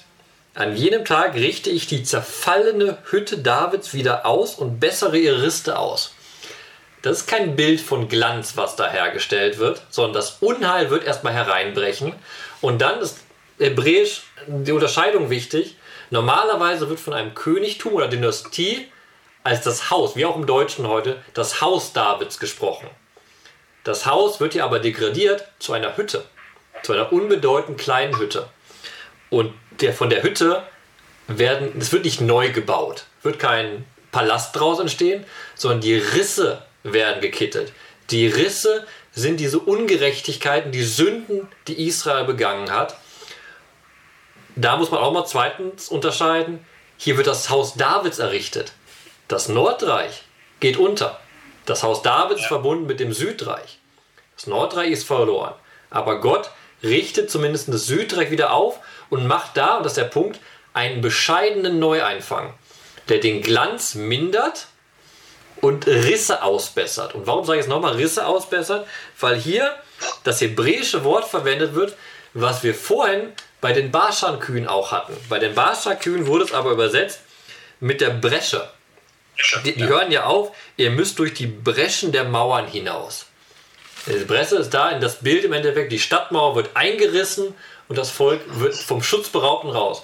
Und hier wird dieser Schutz wieder zugemacht. Aber das ist das Wichtige auch, wenn du etwas reparierst, siehst du immer wieder, dass es kaputt war. Im, jetzt gehe ich komplett anderen Kulturkontext. In Japan, ich trinke sehr, sehr gern Tee und da weiß ich das einfach. Ich weiß schon, worauf Japan, du hinaus willst. Ich weiß schon, worauf du hinaus willst, genau. Wenn in Japan eine ja. Teeschale zerbricht, wenn da so stürzt und das, ja. die wird nicht weggeschmissen, sondern die wird vergoldet. Ja. Weil der Riss wertvoll ist. Ja. Das heißt, so ein Teil wird wertvoller dadurch, dass es einen Riss hat, dass es repariert wurde. Und das sagt Gott hier auch. Er, das Heil ist, es wird repariert, aber mit einem Riss, der als Mahnung weiter bestehen wird. Und das bedeutet, Bescheidenheit und Demut ist die eigentliche Zukunft des Volkes Gottes. Ja, und letztendlich ist dieser Riss äh, ja Mahnung und äh, auch ein, ein, ein Lehrmittel, äh, nicht wieder in dieselben Fallen zu fallen. Äh, wenn bei uns ein Herr Gauland von einem Vogelschiss der Geschichte spricht, dann will er diesen Riss ja im Prinzip aus, ja, oder Herr Höcke von einem Mahnmal der Schande, dann möchte er diese Dinge ja gerne wegbringen, dass sie aus dem Bewusstsein verschwinden. Äh, genau das wäre aber das Fatale, weil dann der Riss, der durch unsere Gesellschaft gegangen ist, weg wäre und wir werden wieder in der Gefahr, genau in dieselben Fallen zu tappen. Ne? Also an dieser Stelle muss man sagen, dieser Riss, diese Katastrophe, äh, auch der Holocaust, können nur zu einer Mahnung für Generationen um Generationen werden. Und dieser Riss muss sichtbar bleiben, auch wenn man den mit Sicherheit nicht vergolden kann. Und einen Schritt zurück zum Buch Amos. Man darf das Buch Amos nicht beurteilen nach den letzten Heilsworten, sondern was ich gesagt habe, die Tradition hat sich dazu entschieden, dieses Unheilsbuch, was dazu Endeffekt, das hat den Untergang des Nordreichs angekündigt, das Nordreich ist untergegangen und diese Botschaft hat die Tradition entschieden, gehört zum zu verkündigenden Wort Gottes. Was wir hier lesen ist, Gott verkündet Unheil und er setzt dieses Unheil um. Hier steht nicht im Mittelpunkt das Heil, was danach wieder rausgestanden ist, sondern ganz klare Deutung, das, was in der Geschichte damals passiert ist. Die Gesellschaft war ungerecht und ist deshalb untergegangen. Das ist die Mahnung für heute. Guckt euch die Gesellschaft zur Zeit Amos an, guckt, was Amos über die gesprochen hat und beurteilt an der Geschichte, was mit diesem Nordreich passiert ist. Lehrt daraus, wie eine Gesellschaft zu sein hat. Seid von mir aus Barschankühe, aber nicht auf Kosten der Armen. Ja. ja. Also lernt aus den Rissen, könnte man sagen. Lernt aus den Rissen und Brüchen, die eure Geschichte hat. Äh, und äh, wie, wie, du schon sagst, keine Mahnung oder kein Wort gegen den Reichtum. Selbst im Neuen Testament wird der Reichtum ja nicht an sich verurteilt. Wir haben verschiedene Stellen, wo offenkundig Barschankühe zur Zeit Jesu, nämlich Frauen, ihn ausgehalten haben, die aber eben nicht als Barschankühe beschimpft werden. Ne? Also der Reichtum selber ist in sich nichts Schlimmes. Die Frage ist nur, wie gehen wir mit dem Reichtum um und bereichern wir uns um unserer selbst willen. Das ist ja ein Topos, den finden wir an verschiedenen Stellen in der Bibel, eben auch im Neuen Testament. Deshalb wäre die Mahnung in unsere Zeit gesprochen, lernt aus den Rissen der Geschichte äh, damit ihr von neuem Tee aus diesen Risstassen schlürfen könnt. Und für uns als Gläubige heißt das, was Amasia Amos vorwirft, muss für uns als Leitwort sein. Amasia sagte ja, seine Worte sind unerträglich. Yeah.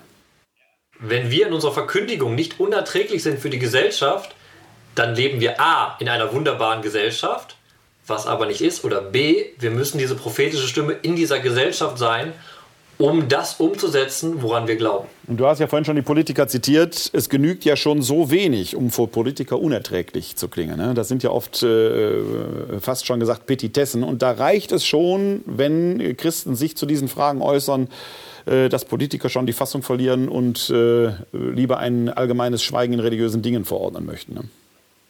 Weil wir einen sehr genauen Blick als Kirche aus dem Glauben heraus in die Risse der Gesellschaft haben müssen und sagen müssen, warum sind diese Risse da und wie beheben wir sie.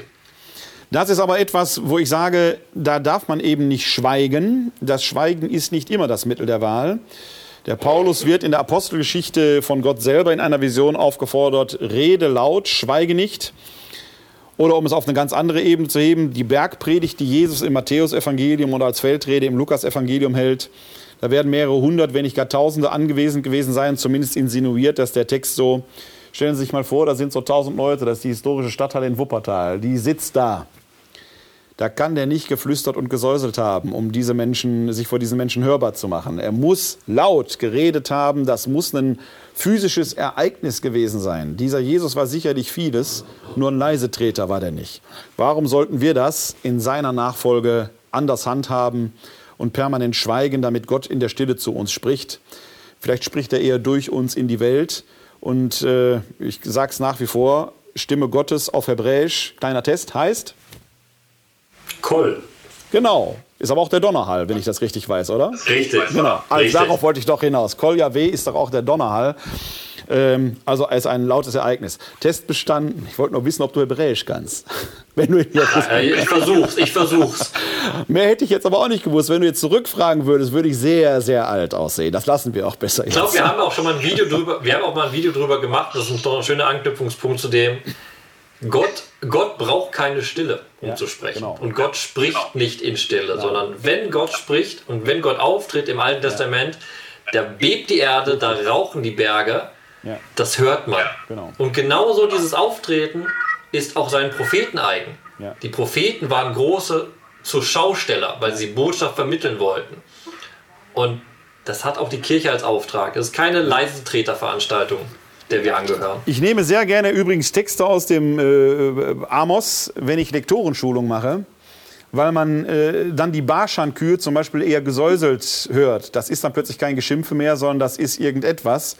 Äh, auch wenn ich aus Amos äh, 6, ich glaube Vers 7 ist es, wenn da zum Schluss steht, ich habe es vorhin schon äh, äh, zitiert, darum müssen sie jetzt in die Verbannung, allen Verbannten voran, das Fest der Faulenzer ist jetzt vorbei. Ja, wenn Sie das sagen, das Fest der Faulenzer ist jetzt vorbei, das glaubt Ihnen kein Mensch, da hört kein Mensch drauf. Ja?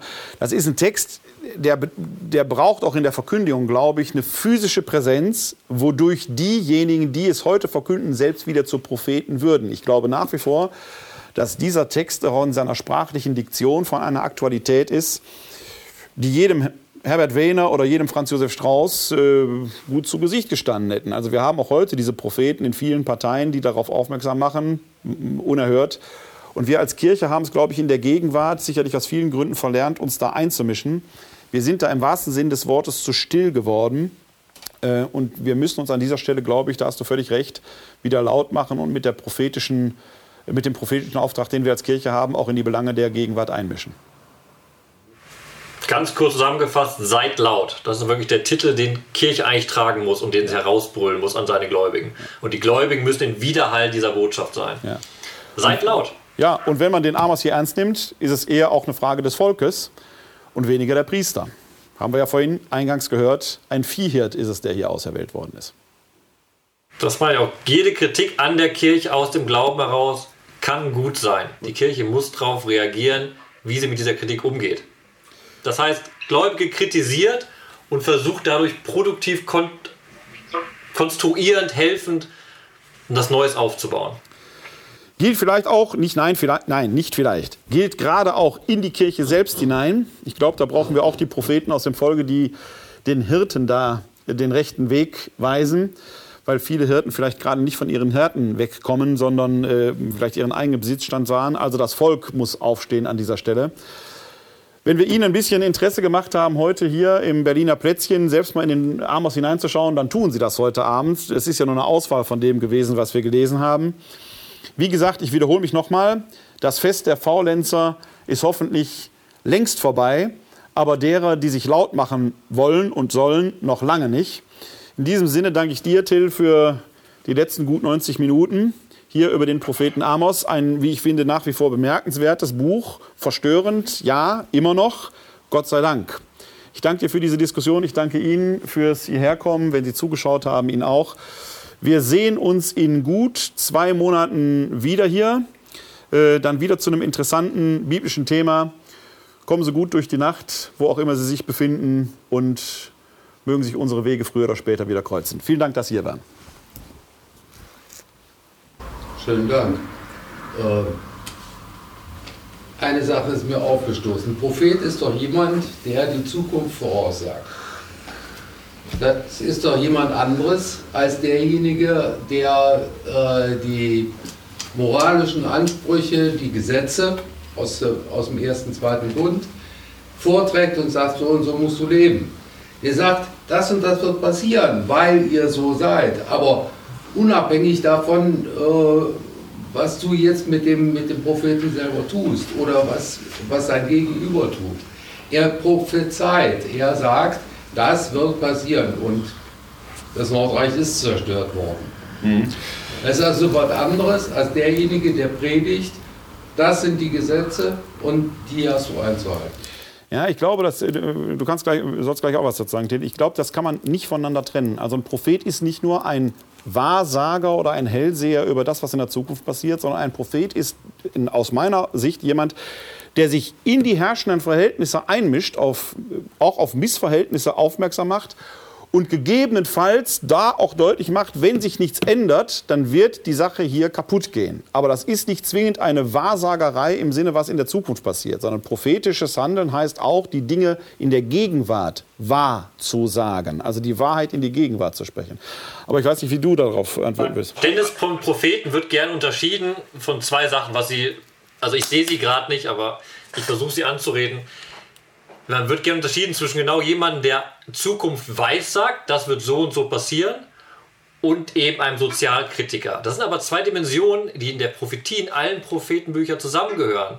Weil das, was ein Prophet voraussagt, wie wir so sagen, im Angesicht Gottes, basiert auf einer sehr genauen Gegenwartsbeschreibung, was wir beim Propheten Amos haben. Es geht nicht nur darum, dass er sagt, so, die Welt geht unter, sondern er erklärt der Gesellschaft, warum das Nordreich untergehen wird und begründet das damit. Im, Im Zentrum des prophetischen Sein besteht immer die Gegenwartsbeschreibung bei allen Propheten und daraus ergibt sich dann den weiteren Verlauf der Geschichte, in dem das Wort Gottes verkündet wird.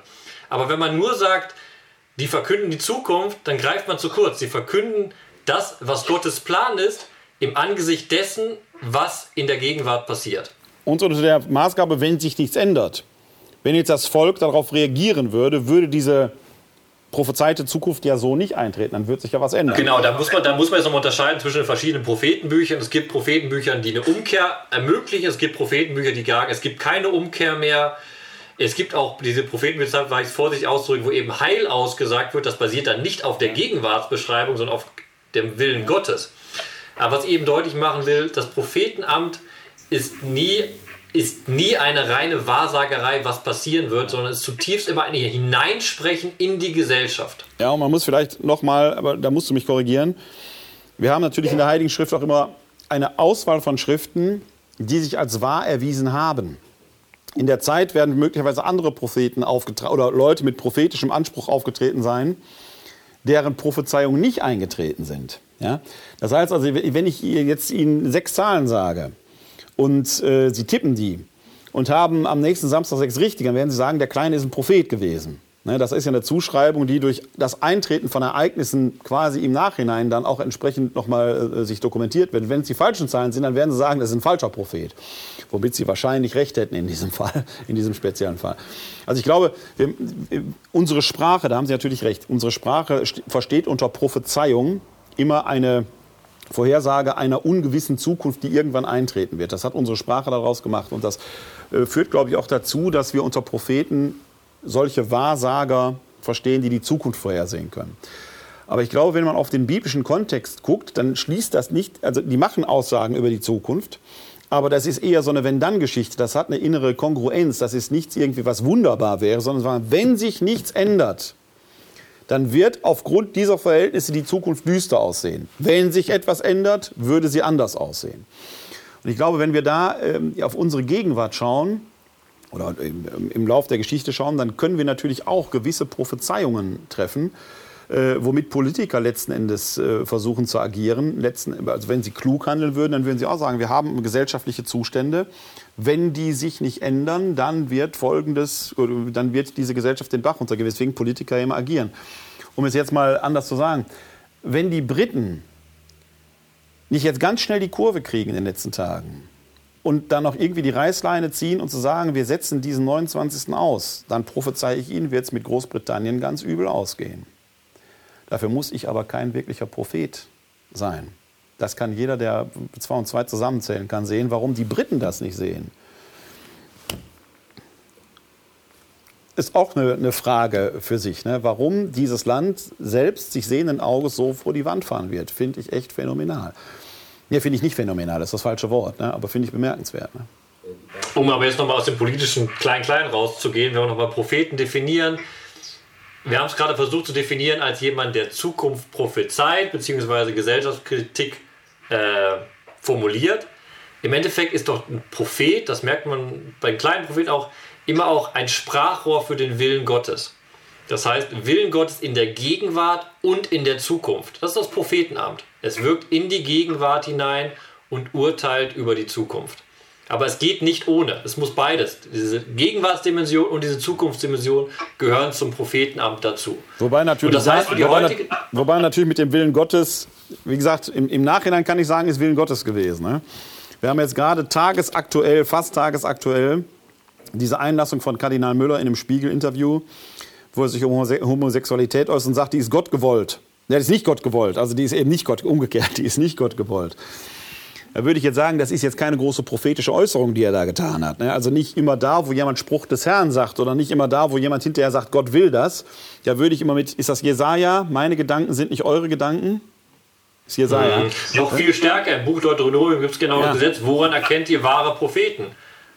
an der Wahrheit dessen, was sie gesagt hat, ob sie es bestätigt ja. oder nicht. Genau. Das ist also im, im, Prinzip kann man erst im Nachhinein durch das Eintreten oder Nicht-Eintreten von Ereignissen sagen, da hat sich eine Prophetie erwiesen oder eben nicht. Das heißt, hier im Buch des Propheten Amos kann man eigentlich nur feststellen, er hat das vorhergesagt.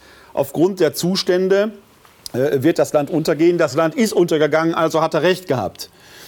Und ich gehe noch einen Schritt weiter, weil du es vorhin gesagt hast, äh, wenn man aus den Rissen im Becher lernt oder aus den Rissen in der Hütte lernt, wenn man so schlau wäre, könnte man manches Unheil verhindern. Die Menschheit hat sich nicht unbedingt als Gruppe erwiesen, die schwarmintelligent ist, sondern eher schwarmdumm ist, weil sie diese Dinge immer wieder getan hat. Und immer wieder ist es passiert. Deswegen ist dieses Buch so bleibend aktuell. Man sagen kann, es ist nicht nur einmalig damals gewesen, dass der Prophet Amos in diese Situation hinein etwas gesagt hat, das Nordreich ist untergegangen, sondern immer wieder sind Gesellschaften an diesen gesellschaftlichen Missverhältnissen zugrunde gegangen. Und eigentlich könnte man aus diesem Menschheitswissen, das eben auch hier im Buch Amos dokumentiert ist, aus diesem Menschheitswissen erschließen, wenn wir das verhindern wollen, wenn wir in Frieden leben wollen, müssen wir für eine gerechte Gesellschaft sorgen, die aus Gerechtigkeit lebt, in der die einen, die Reichen sich nicht auf Kosten der Armen entsprechend äh, ihr Leben gestalten. Aber ich fürchte, äh, ob der Mensch die Krone der Schöpfung an dieser Stelle ist, mögen auch zukünftige Generationen darüber entscheiden. Ne? Die Selbstdefinition und Selbstlob ist immer so ein bisschen schwierig an dieser Stelle. Und ich möchte noch einen Satz sagen zu dem, wie Bücher in der Bibel drin sind. Das ist ja genau der Punkt. Das Buch Amos steht im, ist aufgenommen worden in den Bibelkanon, nicht mit der Sache, guck mal, da hat ein Prophet Zukunft vorausgesagt, hat sich so ereignet, dass es war, sondern dass es sich ereignet hat, bestätigt, dass es eine wahre Prophetie ist, die eine Botschaft hat, die die frühen äh, Christen, aber auch beim, beim Judentum mit der Bildung des Kanons, die entschieden haben, diese Botschaft, die er da reingesprochen hat, über wie Gesellschaft zu sein hat, wie Kult zu sein hat, das sind wahre Worte, die für uns heute prägend sein sollen. Da geht es nicht darum, dass er die Zukunft voraussagt, sondern wenn wir heute lesen, geht es darum, wie kritisiert er Gesellschaft und was lernen wir daraus? Ja, wie leiten wir aus diesem Wort diesen Willen Gottes für ja. uns heute ab? Und neben Visionen, die erwähnt werden, du hast ja vorhin den Visionszyklus erwähnt, neben Visionen stehen eben auch ganz normale Beobachtungen real existierender Zustände. Ja, das ist jetzt nicht irgendwie nur ein Geheimwissen, das im Traum erscheint, sondern er beobachtet Zustände und zieht daraus seine Schlüsse, die real existierend sind. Ne? Das eine kommt wieder zum anderen an dieser Stelle. Genau. Prophetie, das ist ja das Schöne an den prophetischen Büchern, die sind relevant bis heute hinein das hat null Relevanz für uns geschichtlich jetzt erstmal, dass das Nordreich untergegangen ist, dass Amos das vorausgesagt hat. Sondern für uns relevant und für die Tradition relevant ist, was hat Amos da gesagt über das Nordreich? Noch weitere Fragen? Dann eine gute Heimkehr und ein glückliches Wiedersehen. Vielen Dank, dass Sie da waren.